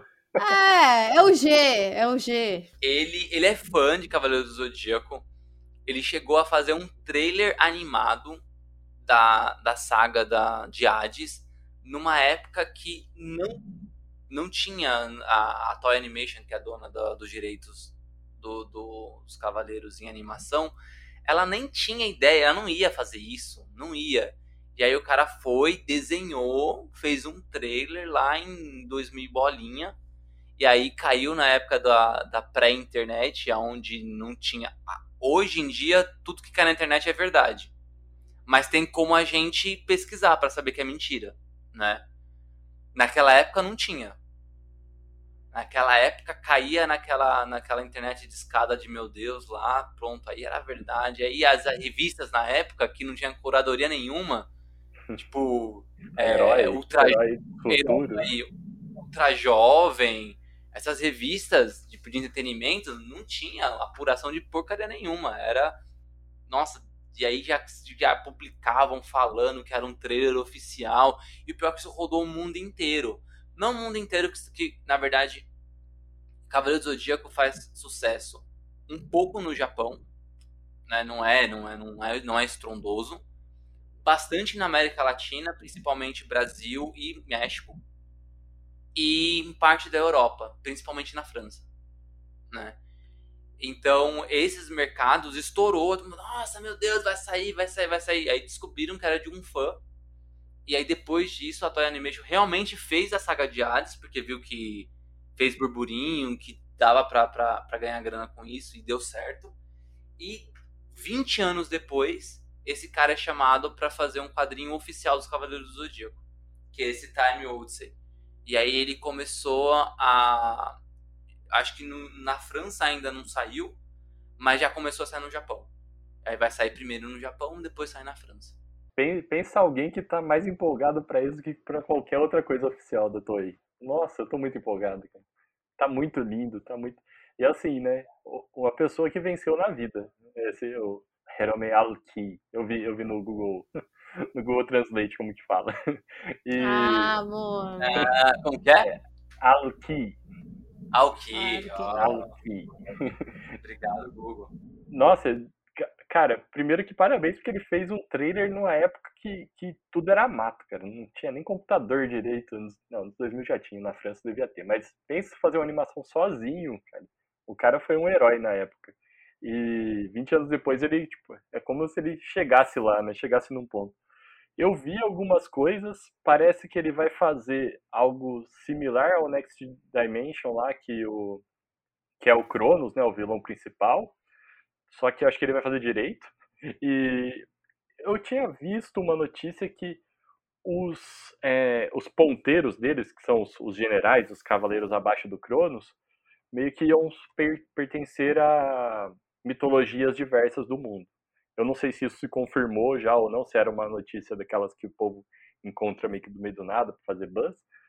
Mas de toda maneira, os desenhos estão muito lindos e eu tô com o que eu vi, tipo, eu fiquei com um feeling daquele dos filmes, igual o do Abel, tipo, eu fiquei com um feeling, não, parece que a gente tá vendo um filme no, no, no gibi, só que muito lindo. E eu tô muito empolgado, Eu, eu, não, eu não gosto de ficar empolgado para as coisas porque a decepção é, Tipo, a esperança é a mãe da decepção. Então, mas eu, eu tô empolgado, mas eu não gostaria. Mas eu, cara, e vai sair no Brasil. Não sei se você ficou sabendo, mas vai sair. Vai? Quem vai, quem vai publicar? Aí é que tá. Se, tipo... É o seguinte, se você fizer, você acabou de fazer com acabou. Na, agora, é reações curtadas. A gente, a gente para esse episódio. Esse episódio. Eu lanço assim mesmo. Eu lanço assim mesmo. Vou fazer igual criança que vai jogar futebol e leva a bola, alguém, alguém faz merda, ela pega a bola dela e vai embora, vou fazer a mesma coisa. Eu espero que seja mentira, Marcelo Morelli. Marcelo Marques Morelli. Não é, não é mentira, mas eu vou explicar que eu Ih, tenho meia, meias completo, verdades. Hein? tem uma editora, tem uma editora chamada Comic Zone, que foi que ela surgiu de um canal chamado Comic Zone. E o cara é um nerd da nossa idade, Chico, da minha idade, você é um pouco mais do que eu que ele curte muito Cavaleiros. E daí ele falou: vou lançar Cavaleiros franceses. Eu lanço outros quadrinhos franceses, vou lançar Cavaleiros francês. Ele entrou em contato com a editora lá, acho que é Dargo, não, não sei se é Dargo, mas enfim, com a editora lá. É, e tava tudo tava se encaminhando para ele lançar de fato. Aí a editora passou um tempo, a editora falou: "Ah, não, então, é, não vai dar para você lançar porque uma outra editora veio e já fechou". Então, acho que alguém usou um contrato mais forte que tinha lá na França, mas barraram a Comic Zone de lançar. Ou seja, tem outra pessoa com os direitos aqui no Brasil já. Então isso vai. Uma editora maior. Então a gente pode pensar que pode ser uma Panini, uma Conrad, é, uma JBC. É, uma, acho que uma Panini, uma JBC, eu acho que mais provável. Conrad, eu não sei quão, quão, quão força eles estão agora no retorno, né? Mas... Ah, tem a, a New Pop tá, voltou, tá começando a publicar também, né? Começaram a, eles estão lançando a republicação do episódio, do episódio G. Às vezes chegou primeiro, não sei. Ela não tem força na França, mas chegou primeiro, sabe? Então. É, e também, tipo, já lança alguma coisa de Cavaleiros. Então, sei lá, se a França conversa com a. Com a não sei se é a Toei que cuida, mas. Com a editora japonesa que detém, que licenciou para eles, e daí eles falam, não, a gente já conhece esses caras, né? Pode ser algo assim. Mas rolou uma um, uma força extra ali por, por trás dos bastidores. Em algum lugar vai sair. Então já, tipo, meio que não te decepcionei tanto, fala aí. E aí, e aí quando sair, vai ser pra uma editora nova, independente. Fala, nossa, que bizarro, imagina. Como que pode? vai ser o maior plot twist, cara. O nome da editora vai ser essa, como isso que pode? Nossa, gênio! Gênio, adorei. Ele Já tá patentia. sagaz hoje, esse Tico Pedroso. Patentia, Aqui, ó. Tico. Mandou Tá. muito bem. Mano, né? como que pode? Porra, é verdade, como que pode? Que Ninguém, ninguém nisso de verdade, cara. Deixa eu patentear esse negócio aqui, pelo amor de Deus. Faz isso agora, já pega o registro aí. Não, deixa eu lançar, sei lá, um podcast paralelo, assim, só pra segurar um nome, pelo amor de Deus. Mas, É, ô, como que Tico, pode ainda um Nossa, cara, é isso mesmo. Desculpa, vai, fala. o Tico entrou na espiral do como que pode. Ele...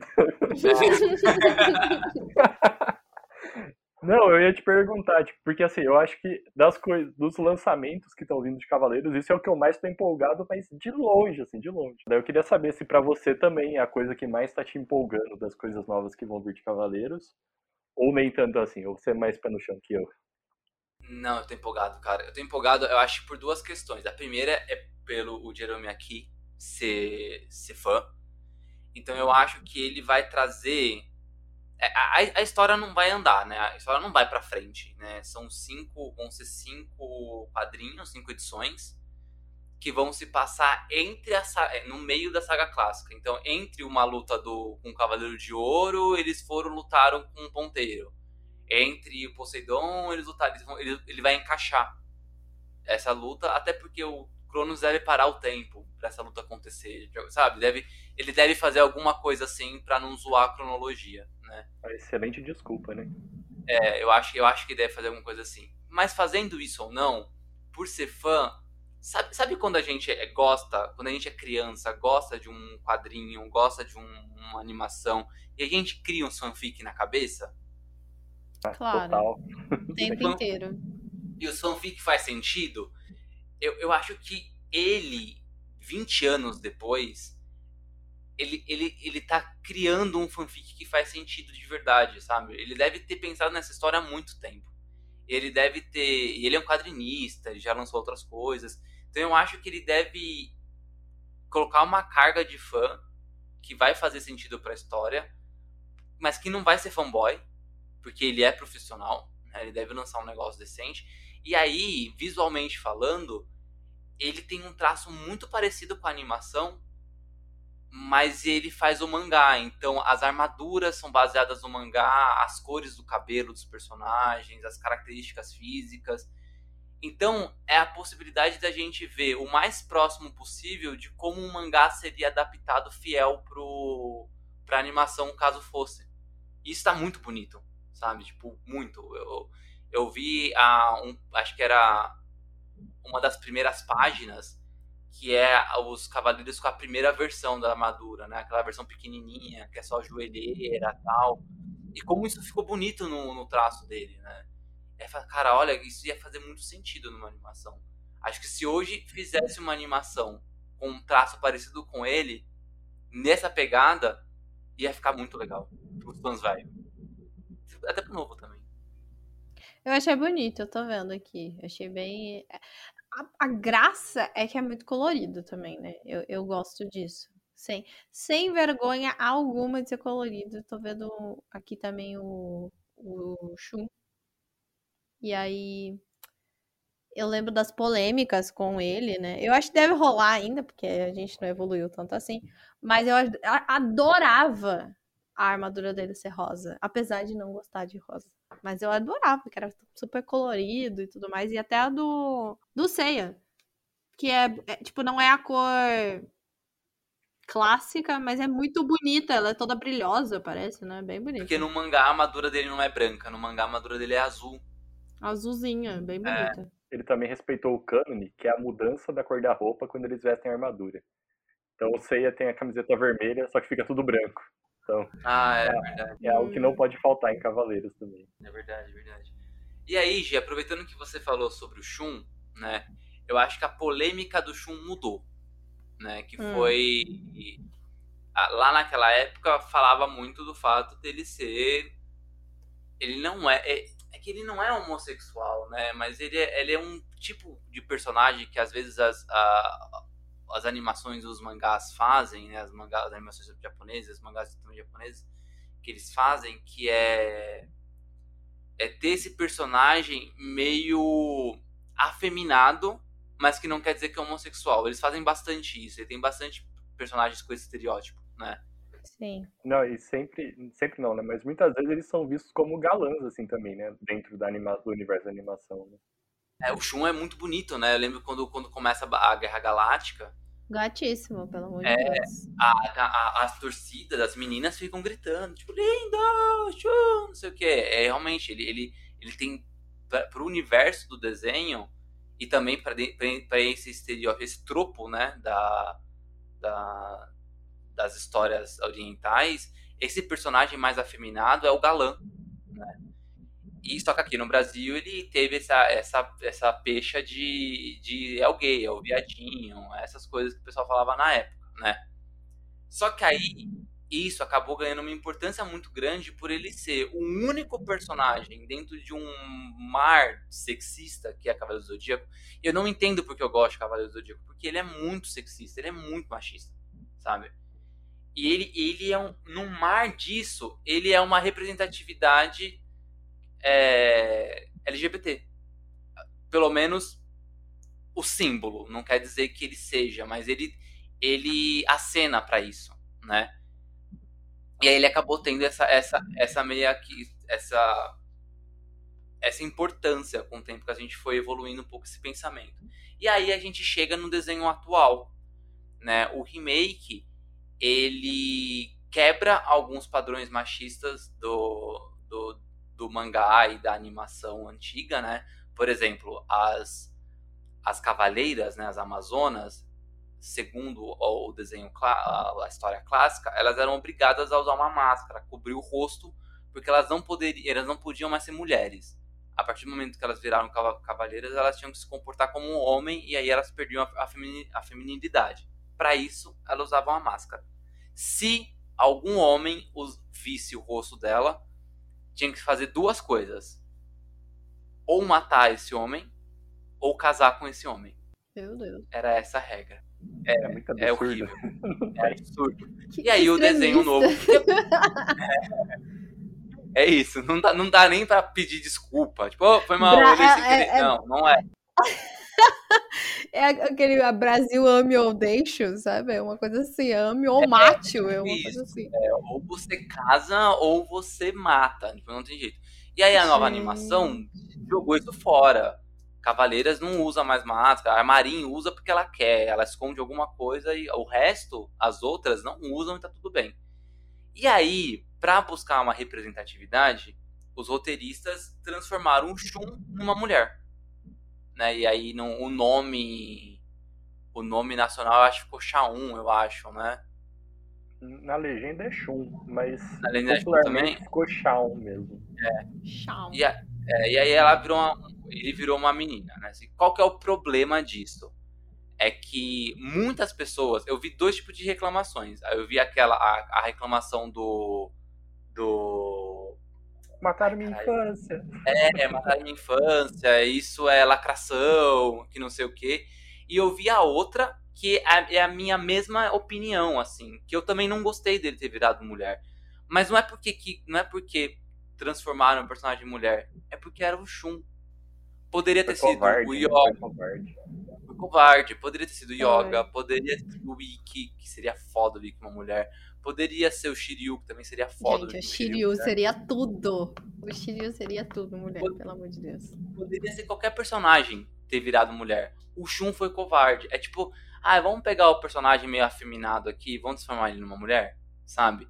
Eu achei muito covarde, porque ele, o Shun poderia ser ainda esse homem é, que aí, não indo pro estereótipo ocidental, indo pro oriental. Um homem que tem os traços do rosto mais fino, mas isso faz ele bonito. Um homem mais carinhoso, um homem que se importa mais com as coisas belas, tipo, com plantas, animais, e não necessariamente com luta, que nem o desenho sempre falava que era de luta, luta, luta, sabe? Não era aquele menino que vai socar alguém no recreio, sabe? Era o menino que vai ficar lá no canto estudando. Era legal ter esse, é, esse personagem. E aí o problema foi ter transformado justamente esse personagem numa mulher, né? Poderia ser uma mulher forte. E aí transformaram o Shun. E aí eu queria perguntar, Marcelo, se você acha que é, a Shawn ainda é um problema, agora que a, recentemente acabou de lançar a segunda temporada. Eu não assisti ainda todos os episódios, eu vi só os dois primeiros, mas eu queria saber, né? Se essa animação tem futuro, se a Shawn ainda é um problema, até onde você viu dessa nova animação. Se ela tá indo pra frente, se você gostou da primeira temporada ou não, essas coisas. Sim. É, só complementando uma coisa, além do Shun acenar, né, para representatividade LGBT, igual você comentou, eu acho que ele representava também, igual você falou agora no final, pessoas são mais sensíveis, tipo, homens sensíveis, que é algo que aparentemente era um problema ser um homem sensível, né? E, e é raro ver esse tipo de representatividade, né? Alguém que, igual você falou, alguém que, sei lá, curte ficar mais na dele, se preocupa com, com os outros. Quando, tipo, melhor exemplo, quando alguém se machuca, é, é quem vai, tipo, ver, ô, oh, você tá bem? Tipo, te fazer um curativo, né? E, e daí, assim, se ainda é um problema, eu acho que no, no último episódio que eu vi, gerou um novo problema que não deveria existir, porque o povo tá fantasiando em cima. Mas assim, concordo totalmente com o que você falou, eu acho que foi uma decisão covarde transformar Oshun em mulher. Tendo transformado, qual que foi o problema dos episódios que eu assisti agora? O povo, os nerdola, viu que ele e a June aparentemente têm um relacionamento lésbico. Mas assim, mano, nada assim, sabe? Nada. Tiraram porque as duas se olharam uma hora, falaram, não, não olha aí, meu Deus, como que pode? Além de transformar o Shun mulher, agora ela é lésbica também, blá blá blá. Ah, eu posso ser sincero? Eu ia pelo menos achar legal isso. Teria alguma vantagem. Seria uma vantagem ela ter virado mulher, você vai virar mulher, pode virar sapata aí e joga a lacração mesmo na cara das pessoas, deixa o nerd ficar putaço, sabe? Aí tudo bem. Então, cara, mas, tipo, mano, não teve nada, sabe? Foi um episódio que as duas se olharam e, tipo, uma tava preocupada com a outra, manja, e daí o povo já começou, ah, não, ah, daí assim, continua gerando polêmica. Eu, eu já aceitei o fato que, bom, foram covardes, transformaram ela em mulher, mas aí eu, tipo, eu tô naquela, não, beleza, então vamos ver a animação, a animação tá aí, foi feito assim? Vamos continuar vendo daqui para frente e pronto. Mas assim, eu acho que até o final, cara, até quando terminar essa animação, o povo vai achar picuinha para reclamar, sabe? Porque Nerdola gosta de reclamar. Né? Tipo, é assim. E... A parar de assistir não para, né? Oi? É, não, não, tá lá, vendo toda semana para poder reclamar, né? E, e assim, sobre se eu acho que a série tem futuro, o que, que eu achei? Então, eu vi até o episódio 3, se eu não me engano. É, acho que foi até o episódio 3. Eu tô gostando do que eu tô vendo. É, a história tá evoluindo relativamente rápido, porque acho que no episódio 1 eles passaram pelo Mu, no 2 pelo, pelo Aldebaran, no 3 eles estão na casa de gêmeos. Então, assim, tá indo, tá, tá num ritmo bem parecido com o do mangá mesmo. Eles não perdem muito tempo, tipo, repete o golpe mil vezes, daí tipo, sangue pra lado, a pessoa cai. Isso não está acontecendo, então eu estou gostando desse ritmo mais batidão, porque dá a impressão que a história está indo para frente de fato. Você se sente empolgado para assistir, porque você sabe que no próximo episódio vai ter uma coisa nova. Né? Então eu estou gostando bastante disso. O que eu não gostava da estética da série eram os poderes de Cosmo, né? Que eram as bolinhas lá que eles tacavam, parecia paintball. Isso me desagradou muito nas primeiras temporadas. É, mas a, é, meio que eu entendi a escolha uma vez que eu vi os poderes dos Cavaleiros de Ouro. Então, os, os poderes dos Cavaleiros de Ouro são muito maiores do que as bolinhas que os de bronze lançam. O que faz todo sentido, é a mesma lógica da armadura. A armadura de bronze vai ser menor que a armadura de ouro, porque ela vai proteger menos. Então o Cavaleiro de Bronze tem menos cosmo, então o poder dele vai, vai ser menor do que o do Cavaleiro de Ouro. Então, agora eu entendi, acho que qual que foi a intenção deles. Isso me animou também. E, cara, eu tô animado. Eu não tô vendo toda semana, eu comecei a ver no final de semana passado apenas. E, mas é porque assim também poucas coisas eu acompanho semana a semana. Mas eu tô torcendo para a série dar certo e continuar sendo renovada aí. No início os planos eram ir até a Hades, né? Então, é, tô torcendo para continuar, apesar da, de não estar tá ligado mais à Netflix. Eu fiquei feliz dela, dela aparecer na Crunchyroll lá. E, e eu acho que, querendo ou não, eu lembro que num evento que a gente foi no Zodiacon, antes, na pré-história, antes da pandemia. Só, eu só pergunto... pra, só pra contextualizar a Giovanna Paixão, sabe a Yukon X? Sei. A Zodiacon é a Yukon X dos Cavaleiros do Zodíaco. Oh, meu Deus. Foi numa escala bem menor. Tem um minuto de paz. É, numa escala bem menor, assim, num evento bem menor, num lugar bem menor, mas também, tipo, vaziozaço. Nossa, teve problemas com, com com, com dubladores, né? Com pagamentos. É, e aí, nossa, até mesmo material de brinde, né? O pessoal comprou ingresso pra IG, aí chegou lá, não tinha porra nenhuma. Tipo, tinha ah. alguns meia de artistas que eu tava envolvido ali, né? Sendo um, um dos seis. Tinha meia de artistas, tinha uma exposição de boneco lenta e, e só. E tinha dubladores, era só isso, assim, Ah, Tico, se você tava, então valeu a pena. Eu acho que eles pagaram por um ótimo preço. Valeu super, eu vi pessoalmente o Tico. Não foi, é? Foi inesquecível. Tá vendo, Tico? Aí, ó. Se valoriza, homem. Aquelas. Mas aí nesse evento, eu perguntei para as pessoas assim, porque por, por, por, pela série ter 30 anos, né, tinham pais com filhos lá, e as crianças pequenas tal. Eu tinha acabado de sair a primeira temporada. Eu perguntava, ah, e aí, né, vocês assistiram tal? Daí eu perguntava pra menininha, você gostou tal? Pra criancinha lá, você gostou tal? Daí ela falou, não, adorei, gostei, blá blá. Então, assim, eu acho que o propósito de expandir para novos públicos, pela estética dessa série, ela, ela tá cumprindo, sabe? Então, eu torço para continuar, eu vou assistir, mesmo não sendo público-alvo, e tá me agradando, tá, tem potencial, sim. sensacional. Vou falar sobre ela depois dos comerciais. Isso. Eu queria puxar uma informação. Eu queria puxar uma informação que pode ter a ver com o filme.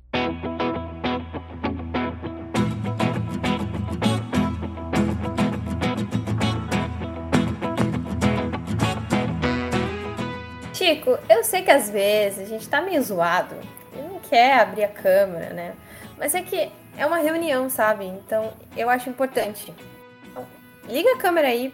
Parece que eu tô falando só com uma voz, um robô, assim. É meio esquisito. Tá.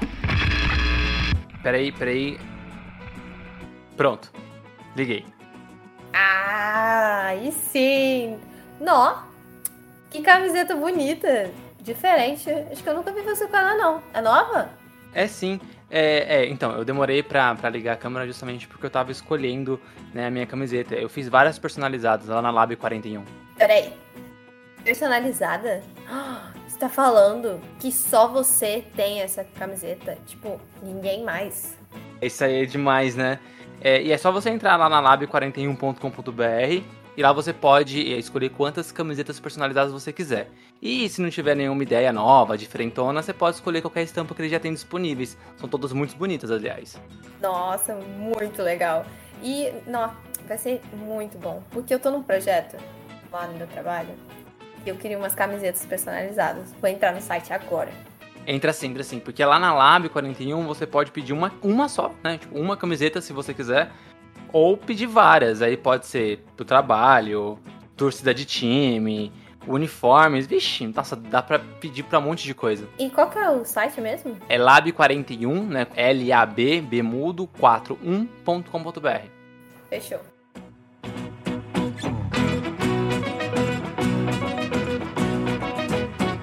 Voltamos, voltamos. E aí, na história, a gente terminou o bloco anterior falando sobre a nova animação.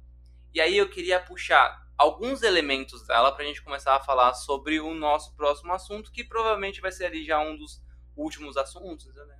Já para para ver sobre meio que futuro do, dos Cavaleiros do Zodíaco, né? E aí é o seguinte, essa nova animação uh, que, que, começou na Netflix, foi pro Crunchyroll e etc. Ele, ele muda, muda um pouquinho é, a, a origem dos cavaleiros, né? a, essa, essa nova animação ela é um remake. Eu não vou dizer que é um remake. É difícil falar que é um remake, porque ela não, ela não copia a história, ela não refaz a história da série clássica antiga. Ela readapta o mangá, ela volta pro, pro base. Né? Ela vai lá no material base e readapta. E nessa readaptação, a animação lá na primeira temporada fez algumas mudanças, né? A primeira mudança é o lance das armaduras. E eu não tô falando da estética dela, né? E sim de qual é a relação da existência dela física para os cavaleiros. Na série clássica e no mangá, a armadura ela existia dentro de uma caixa. Eles precisavam carregar essa caixa para onde eles iam, né? No mangá tem até uma mudança disso, que no começo eles colocavam a armadura mesmo, né? Eles iam tirando peça por peça e colocando no corpo, o que não faz sentido, porque imagina, o vilão tá vindo e você, pera, pera, pera, pera, pera, deixa eu colocar aqui a minha armadura, cara, aí, né? Não, aí, aí depois no, no mangá eles mudaram isso, e aí a armadura ela se montava sozinha, e aí a animação clássica já adaptou isso. Só que mesmo assim tinha aquela relação de ah, existia a urna, ela era guardada na urna para se regenerar e assim por diante. A animação, ah, o filme já de 2014 já tinha mudado isso, porque elas viraram pingentes. E a animação nova também virou pingente. E aí teve outro, outra mudança da, da, da animação nova para o mangá e também para animação clássica, é a dinâmica dos cavaleiros de, de, desculpa, dos cavaleiros negros. No mangá e na série clássica, os cavaleiros negros eram espelhos dos cavaleiros de bronze. O que não faz sentido, porque tipo, sentido algum, né? É, os cavaleiros de bronze mais fortes, coincidentemente, também eram os cavaleiros de negros mais fortes. Né? Então não faz não fazia o menor sentido. E aí eles adaptaram isso na nova, na, na, nova versão da animação, em que os Cavaleiros Negros são cavaleiros que não conseguiram ganhar as armaduras deles de bronze ou de prata. E aí eles foram recrutados por um. Aí, aí, aí meu viagem, mas bom, é isso, adaptação.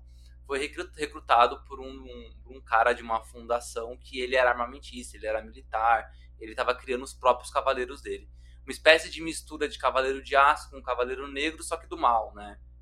E aí eles fizeram esse esquema. Por que, que eu tô falando disso? Porque a gente vai começar a falar do filme agora. E aí o que, que a gente já sabe um pouco sobre a trama do filme? Primeiro que o filme vai adaptar, na verdade, ele vai adaptar uma fase do, do, do, do mangá, o, o, início, bem o início mesmo, né? Eles, Diferente do filme de 2014, eles não vão colocar uma fase enorme dentro de um filme. Eles vão pegar mesmo uma fase pequena e, e trabalhar essa fase pequena de forma contida. Né, que é bem o oposto mesmo do que você falou, né? Pô, no filme eles poderiam ter, no filme de 2014, né? Poderiam ter parado antes, tal, fragmentar. Esse, ele realmente vai pegar uma frase curta e vai criar um filme em cima dela. Eles vão usar os pingentes, e por que eu falei dos Cavaleiros Negros? Porque provavelmente é, um dos vilões é, dali, né, o Cássio já apareceu em Bastidores. A gente tem uma personagem que vai ser interpretada pela Frank Jensen, que ela parece ser uma versão do Graad, que era esse cara criado na animação clássica, não, animação nova, que é esse cara armamentista tal. E aí, é isso que eu queria falar com vocês. Tipo, se você tem alguma expectativa sobre esse filme, né? será que ele vai ser um novo Dragon Ball Evolution, né? E se você acha que adaptar só a Guerra Galáctica, que é o primeiro arco de, de, de história dos Cavaleiros, e é o arco mais curto, se pode funcionar para o cinema. Só comentar que o meu sonho, sonho nerd era que a Fenk fosse a Marin. Eu fiquei triste quando vi que ela não era. É, mas eu acho. Eu, eu, e pior que talvez, ah, ela pode ser a Shiva e tal, mas eu acho que ela não vai ser nenhum desses personagens. Eu acho que ela vai ser uma outra coisa ainda. É, ela tá com o jeito dela ser um vilão do primeiro filme, né? Indo na linha do que eu falei anteriormente, né? Eu gosto da ideia deles não serem tão megalomaníacos de querer adaptar tudo que existe de uma vez só começar devagarinho com a primeira parte. É, ao mesmo tempo que me desagrada o início das conversas de ah, vão ser seis filmes, tal, tal, né? Que, ok, é um desejo, né? Não tem nada, não tem um plano, não é uma fase 1 de Cavaleiros Zodíaco, igual é na Marvel, né? Mas já tem essa conversa, o que me desagrada, sabe? Que, tipo, é, já é uma ideia de que não, não vai ser fechado numa coisa só, a gente vai fazer esperando o retorno para fazer o próximo e tudo mais, e isso me deixa cabreiro. Isso me deixa com um pouco de medo do, do resultado. Vou passar rapidinho pelo elenco, porque eu acho que a gente vai gostar de um cara aqui, ó. Ai, meu Deus. A, a gente, é, a gente tem o, o McNeil, que faz o Seiya. Ele é conhecido, ele já fez a adaptação do Jojo, Samurai X, mas adaptações orientais. Então, deve ter na Netflix, eu acho que a Netflix traz algumas, alguns materiais orientais. É, mas ele vai ter, tem duas coisas que aí é mais fácil de encontrar ele uma que tá encontrar e uma que a gente vai encontrar ainda. Porque ele fez Círculo de Fogo a Revolta e ele vai fazer One Piece. É, então hum. ele vai zerar a vida adaptando o protagonista do One Piece e do do Cavaleiro Zodíaco. Falta esse seu... Eu não sei se a gente falou em algum momento, mas esse filme vai ser live action. É isso? Vai ser live action, né? Ah, action. tá. É, eu achei que eu tava brisando aqui. Porque eu acho que isso é uma informação útil, porque até agora não teve live action. É a primeira live action. Agora é só animações. Não, teve. Ou teve uns 90. japoneses aí. Ah, não, não, é, não vai, não vai, é sacanagem, né? Tentaram, é, não, nos anos 90, tentaram fazer um, um filme, e aí, pra tá. vender a ideia, eles fizeram um curta-metragem não oficial, pra vender a ideia. Oh, meu Deus. É tipo o clipe do Supla, misturado com. É maravilhoso. aquele de São Paulo, é sensacional aquele. É maravilhoso. Hoje são pessoas musculosas com armadura de papel reflexivo, sabe? Aqueles papel meio de alumínio, assim. É maravilhoso. É maravilhoso. Um monte de homem musculoso. Vamos fazer o seguinte: a Gi, ela vai assistir agora esse videozinho do Star Storm. Star Storm, isso. A gente vai entrar no segundo comercial. Não é, não, não é comum a gente fazer isso, mas só pra ela assistir e aí Sei. a gente já volta.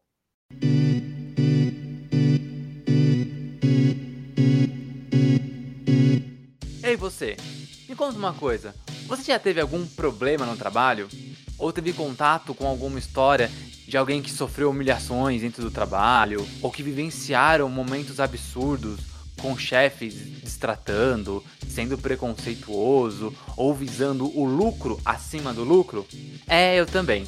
E é por causa disso que nós, aqui do Divergência Criativa, pensamos em fazer um quadro só para falar sobre essas histórias e esses problemas dentro do mercado de trabalho. Então nasceu o TED, Trabalho Enquanto Eles Dormem onde toda primeira quinta-feira do mês eu conto histórias pessoais, minhas vivências dentro do mercado de trabalho ou mesmo em entrevistas de coisas que eu presenciei ou que vivenciei que são absurdas. Quer saber sobre elas? Então dá uma olhadinha no nosso feed que já tem episódios lá no ar. E anota na agenda: TED é um quadro mensal que vai ao ar sempre às primeiras quintas-feiras de cada mês.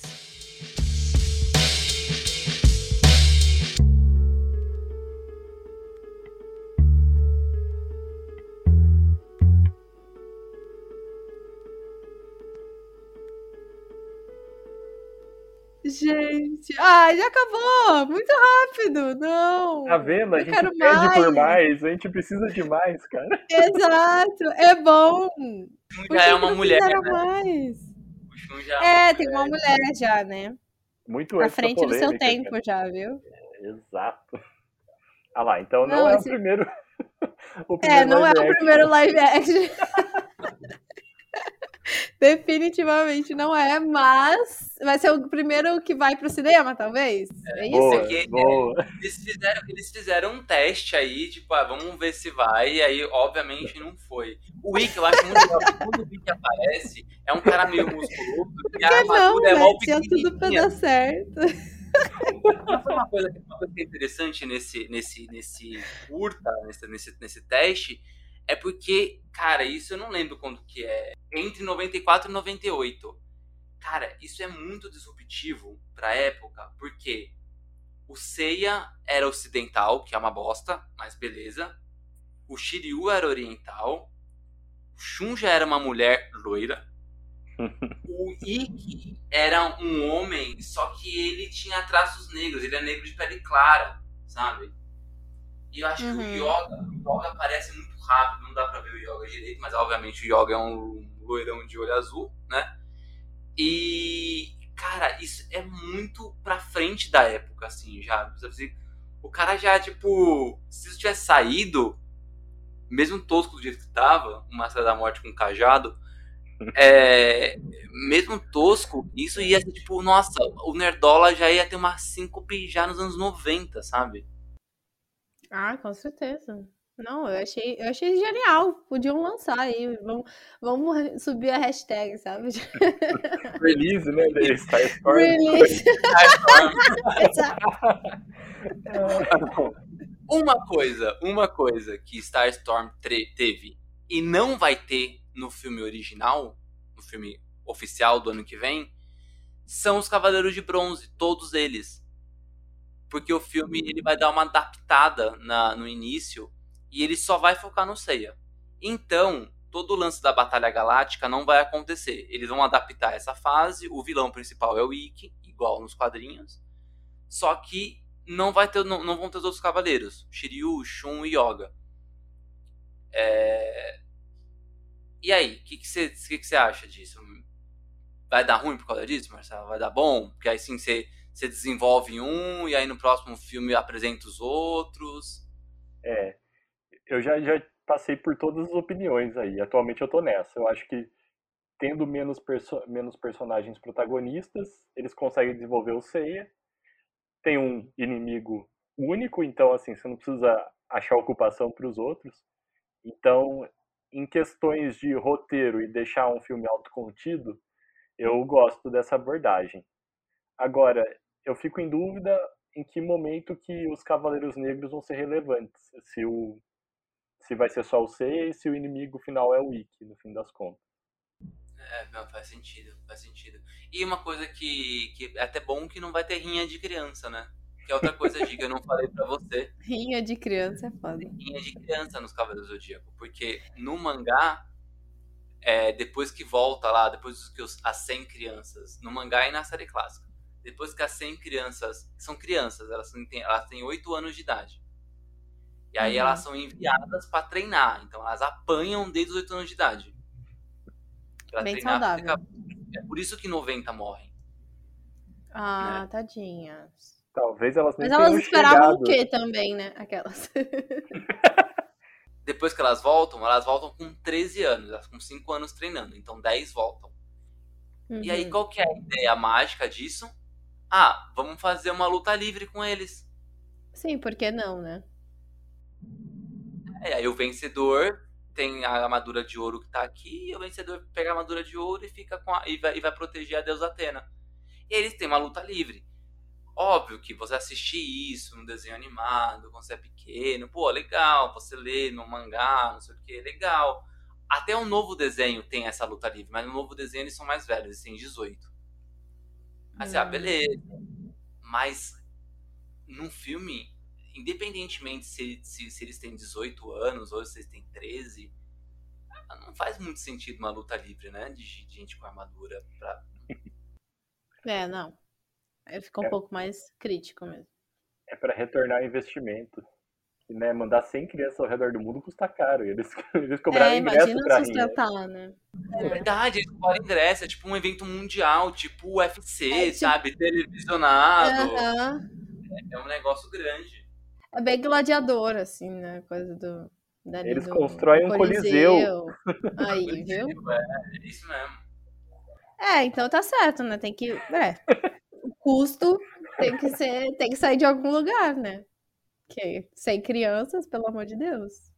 Se uma criança já dá trabalho, imagina 100. Eu entendo colocar elas pra brigar. Pelo menos tem algum divertimento. Ah, gente, mas tudo bem. Então não vai ter. Vamos ver rinha de criança dos cinemas. Bom, Vamos. já é um ótimo começo. E aí, voltando, a gente tava falando sobre, sobre o elenco, verdade, ó. Lembrei agora do elenco. Aí tá, tá falando do, do o Mac Yu, que tá, vai fazer o Seiya. a Madison Eastman vai fazer a Saori. Ela é conhecida porque ela fez Annabelle 3, ela foi protagonista de Annabelle 3, e ela fez o, a série Eu Sei O Que Vocês Fizeram no Verão Passado da Amazon, que eu acho que foi cancelada na primeira temporada. Então não sei se é o melhor lugar do mundo para você ver se ela foi boa ou se foi ruim.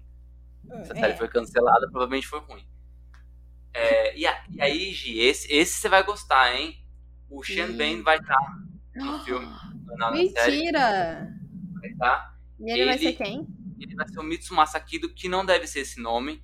Aliás, é, eu tô pegando os nomes originais, que provavelmente talvez chegue aqui na, na, na dublagem, na legendas e tal, porque é o, é o nome que a gente conhece. Mas o novo desenho, que tá, que tá agora na segunda temporada, a- o foco dele é o público norte-americano, são pessoas dos Estados Unidos. Então Uhum. os nomes foram modificados. Então provavelmente a a Saori, se não me engano, se, se chama Siena. Ai, é verdade. É, o Sei é Seiya, o Ikki se chama Nero. Então o Mitsumasa Kido é Mitsumasa alguma coisa, não é Kido. E que ele é o avô adotivo da Atena, da Saori. Só que Ah. como qualquer outro, outra participação do Shanben, ele vai morrer no começo. Ah, claro, é verdade, né? Ele não consegue ficar mais de 20 minutos aqui naquela. Ele, ele morreu no Game of Thrones, morreu no Senhor dos Anéis e vai morrer Ele é agora no bom de matar esse homem, né? Ele é bom de matar. Que é isso. A história só começa porque ele morreu, entendeu? Então, tipo. É igual Game of Thrones mesmo. Brincadeira. E aí o outro, o outro personagem que a gente tem é o Diego Tinoco, que eu achei que foi uma boa sacada ter é, é, contratado ele pra fazer o Wiki, porque ele é um ator de traços orientais, porém ele é latino. Então você bota uma representatividade ali num, Dupla. no, no filme, né? E sem, sem causar estranheza por ele não ter olho puxado, já que todo mundo ia falar assim, ah, não, porque os cavaleiros tinham que ser orientais e tal, então ele já dá um jeitinho. E a gente já falou da Frank Jensen, que é a Jean Grey então, e no- no- nos filmes do, dos X-Men, né? Ela também vai estar presente. E o Nick Stahl, que ele fez o John Connor do Exterminador do Futuro. Eu tô pulando alguém importante. Quem tô Eu acho que é o Mark da. Mark das Cascos, isso mesmo. Isso. O Mark das Cascos, ele, ele vai fazer o, Ta- o Tatsumi. Ele, ele é conhecido por fazer todos os filmes clichês de luta possível, assim. Se qualquer filme clichê de luta, se tiver um oriental no meio, provavelmente ele tá fazendo esse oriental. E se não for o Jack Chan, é o Jet Li. É verdade, eu já vi esse homem várias vezes. Agora que eu fui pesquisar. Já vi ele algumas vezes, é verdade. Ó, se não E ele um também Diogo, tá ali, cadê? Cadê? Ele, já- ele é um havaiano. Diogo Tonico, é golpe, gente. Diego Tinoco tem que ter um, um irmão chamado Diogo Tonico. Se não é golpe. Mas o, o, o Mark é havaiano, olha que loucura. Ele é de Honolulu. É, Mark das Eu adoro. é é. Mas ele É. fez Double Dragon, fez Mortal Kombat, fez Bruce Lee, ele faz todos John Wick, cara. John Wick. Ele fez coisa pra caramba. E aí ele vai fazer o Tatsumi, que no mangá e no, na série clássica é um mordomo, mas eu acho que vão adaptar, ele vai ser um tipo segurança. Vão fazer com ele o que fizeram com o Alfred, que no filme recente isso agora.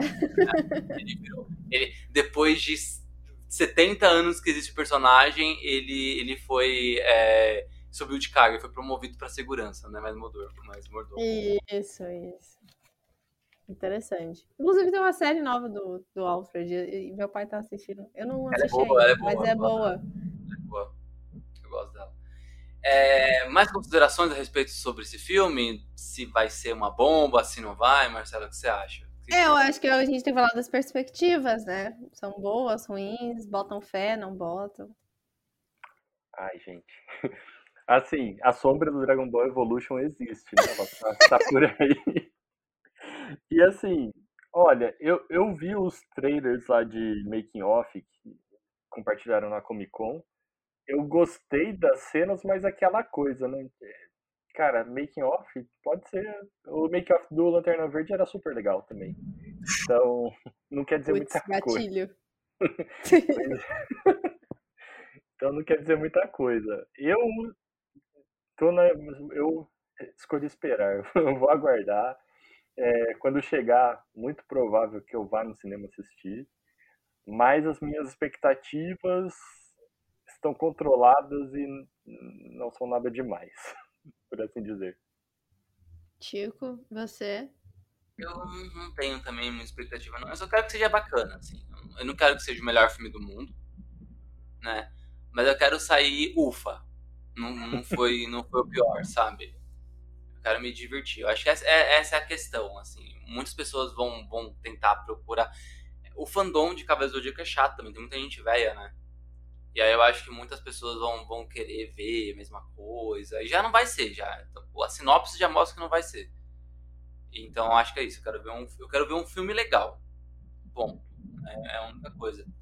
E uma coisa que o, que o Marcelo falou sobre, ah, eles querem fazer seis filmes. A melhor coisa nessa, nessa história é que eles não estão dependendo só do retorno financeiro do filme, de bilheteria, para fazer mais filme, pelo menos um, uma próxima continuação.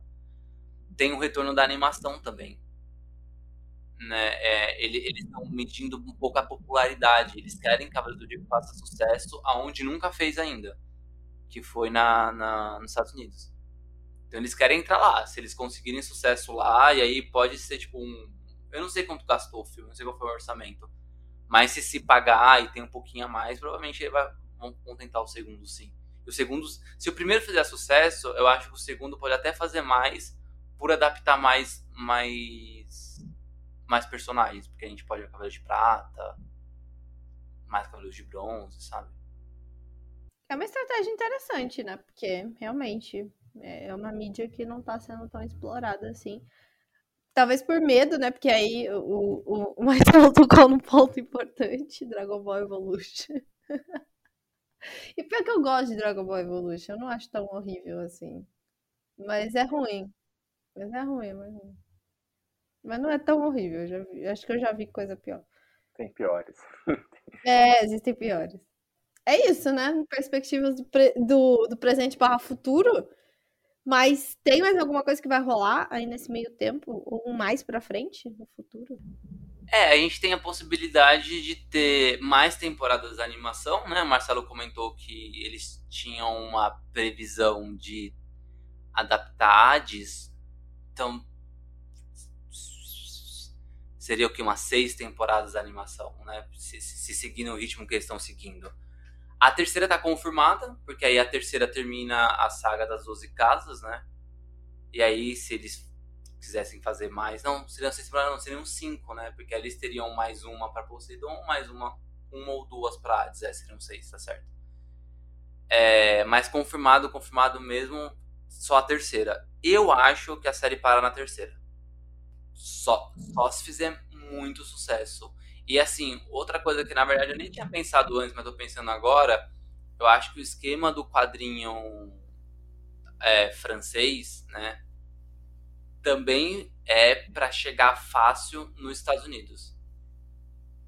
Hum. Porque aí vai com um formato americano, já leitura é, ocidental, colorido, para ter adesão mais rápido. Eu acho que até pode ter sido uma estratégia mais ou menos assim, sabe? Cara, faz, faz sentido. sentido. Eles estão encaminhando to, todos os esforços para dar certo na, entre muitas aspas, pela zoeira, na América. É, então, eu, eu, eu acho que a animação nova, ela termina num, num, na, na, terceira temporada. A não ser que, se o filme fizer sucesso, aí, filho, aí essa animação vai longe, aí o spin-off sai a rodo. Eu nem falei que o que me incomoda na, na, animação, né? Eu até gosto dela, eu acho ela divertida. Eu não gosto também da, da dos soquinhos de bolinha. E, e, me incomoda eles não ter capacete, não ter elmo. Eu não entendo porque eles não têm elmo. E a, a armadura não quebra. Aparece eles de elmo, né, é, é, é, isso, eu só não entendo porque na armadura aparece eles não usam. É, é justamente a cabeça, sabe? Você bate a cabeça no chão, você morre. Você tem que ter proteção na cabeça. Tudo bem. E a armadura não quebra. Outra coisa que também que, que me incomoda. Mas a história suja, passa. Né? Ela fica suja. É. E também tá o, o produtor da, da Toei Animation, Ikezawa Yoshi. Ele comentou que, tá, que vai rolar uma nova animação 2D dos Cavaleiros do Zodíaco. Né? Qual que é o segundo ele, qual que é o plano dos Cavaleiros? Da marca Cavaleiros do Zodíaco. A DC não tem um plano, Cavaleiros do Zodíaco tem um plano. Boa. Qual, Acho qual é Chupa o desse eneco. Chupa. Qual que é a, a estratégia? É lançar uma animação pro público velho, que é essa animação 2D. Uma animação pro, pro público novo, que é a 3D que tá rolando. O filme pro público novo, que aí o, o filme não é pro público velho, mas ele tem que agradar um pouco, essa é a ideia. Eu quero pegar um novo público, e quando a gente fala novo público, é Estados Unidos. Não é tipo crianças. É também crianças, mas tem que ser dos Estados Unidos. Sim. Não, se tá no Brasil, o negócio faz sucesso. Se continuar com sucesso no Brasil, o real tá desvalorizado. Eles querem ganhar em dólar. É, essa é a questão. Né? Então esse é o plano do- dos caras. Tipo, ah, o filme vai ser uma franquia? Se fizer sucesso nos Estados Unidos, sim. Um pouco de retorno. A mesma coisa da animação. E aí, em contrapartida, eles vão lançar uma animação 2D pra, pra agradar os fãs velhos. E aí, antes de terminar, eu vou jogar essa pergunta, a última pergunta. Pro Marcelo More- Morelli responder. Se essa nova animação, possível nova animação, confirmada que vai acontecer, mas ninguém sabe de pré-produção nem nada, pode nem rolar até. Mas caso role, o que, que será que vem aí? Qual é o seu palpite? Uma coisa nova? Uma adaptação de Next Dimension? O que, que você acha que pode acontecer? Ó, posso falar primeiro o meu desejo? Depois eu falo o que eu acho.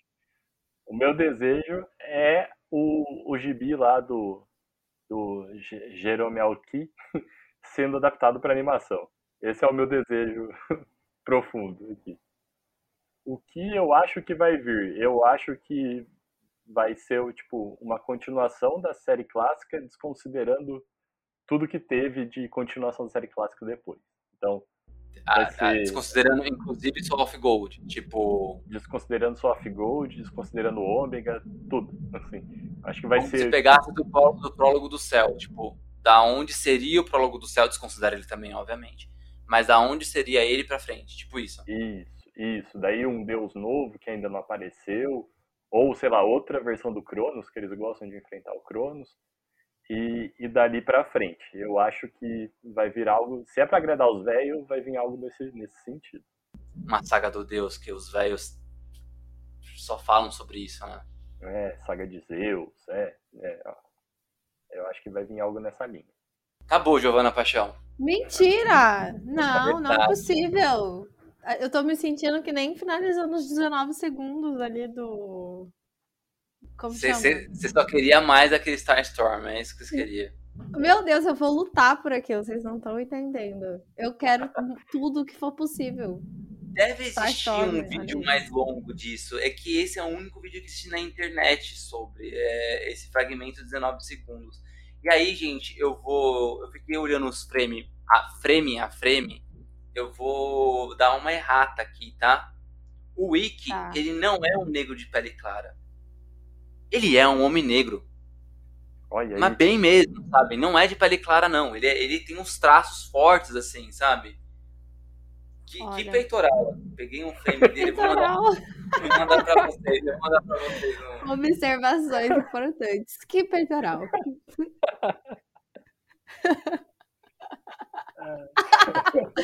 Ele vai mandar um print agora, nesse instante, pra gente.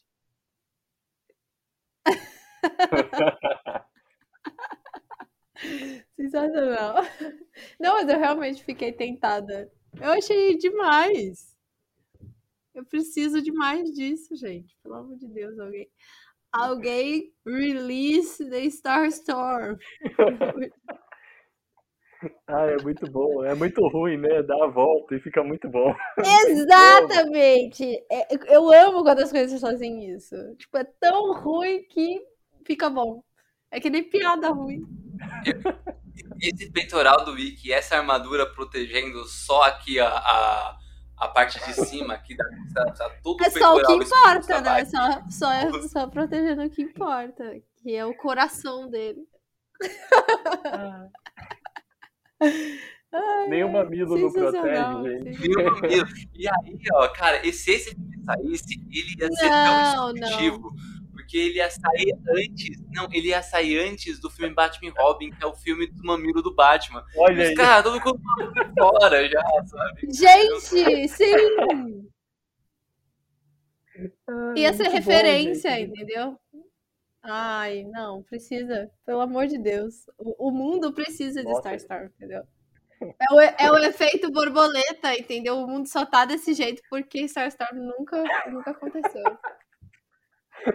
Terceira Guerra Mundial vem porque Star Storm não, não foi lançado. É uma coisa que eu não falei no, no episódio, mas eu quero comentar agora. Cara, como eu odeio aquele country que toca no final da temporada de, da animação nova. cara. Tipo, é, é muito. É, é- é nada a ver. Assim, do nada. Tipo, abre com Pegasus Fantasy, que é a música clássica lá, que provavelmente. E é uma boa versão, aliás, a versão da nova, nova animação. É, É boa e- mesmo. É. E daí encerra com um country. Nada a ver. E a cena é dos cavaleiros tomando golpes e caindo no chão todos, assim. E é mó country animado. Eu falo, mano, quem que escolheu essa música? Pelo amor de Deus, cara. Me dá raiva. Eu- Eu acho que eu acho que é algum fã de Taylor Swift, com certeza. Olha Falou, aí. não, vou ter que botar um country em algum lugar. Aí meteram no final. Tipo, ah, ninguém vai ficar assistindo isso aqui, então eu vou pôr aqui. Ninguém vai notar. É a minha teoria. Cara, mas é criar. tão, fo- é tão fora de lugar, Gi, que eu acho que deve ter sido esse fã mesmo. Com certeza, com certeza. Eu acho que ainda faltou o Marcelo divulgar as redes sociais dele e contatos. Maravilha. Bom, primeiro agradecer o convite aí novamente. É, desculpe qualquer coisa, não repara a bagunça. E, bom, minhas redes sociais, basicamente, eu acho que eu só uso o Instagram atualmente. Daí é Marcelo M de Marcelo Morelli no Instagram. Eu tenho DeviantArt também, mas o mais completo é Instagram. Daí lá eu posto desenhos, eventualmente desenhos de cavaleiros, mas atualmente estou numa fase de pintar em guache, então vai ter umas natureza morta lá também. E, e me sigam lá, deem um like, a gente interage, eu respondo todo mundo normalmente.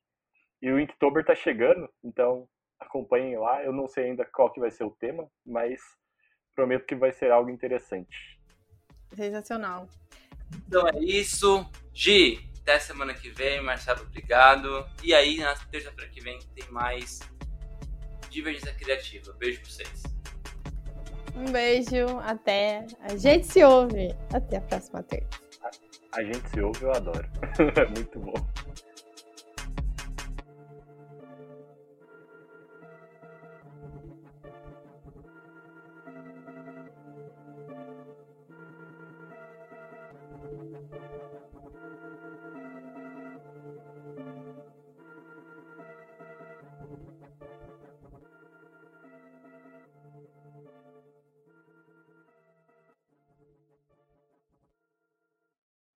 Eu sou um, um host de, de podcast que gagueja. Eu nunca vi isso na minha vida.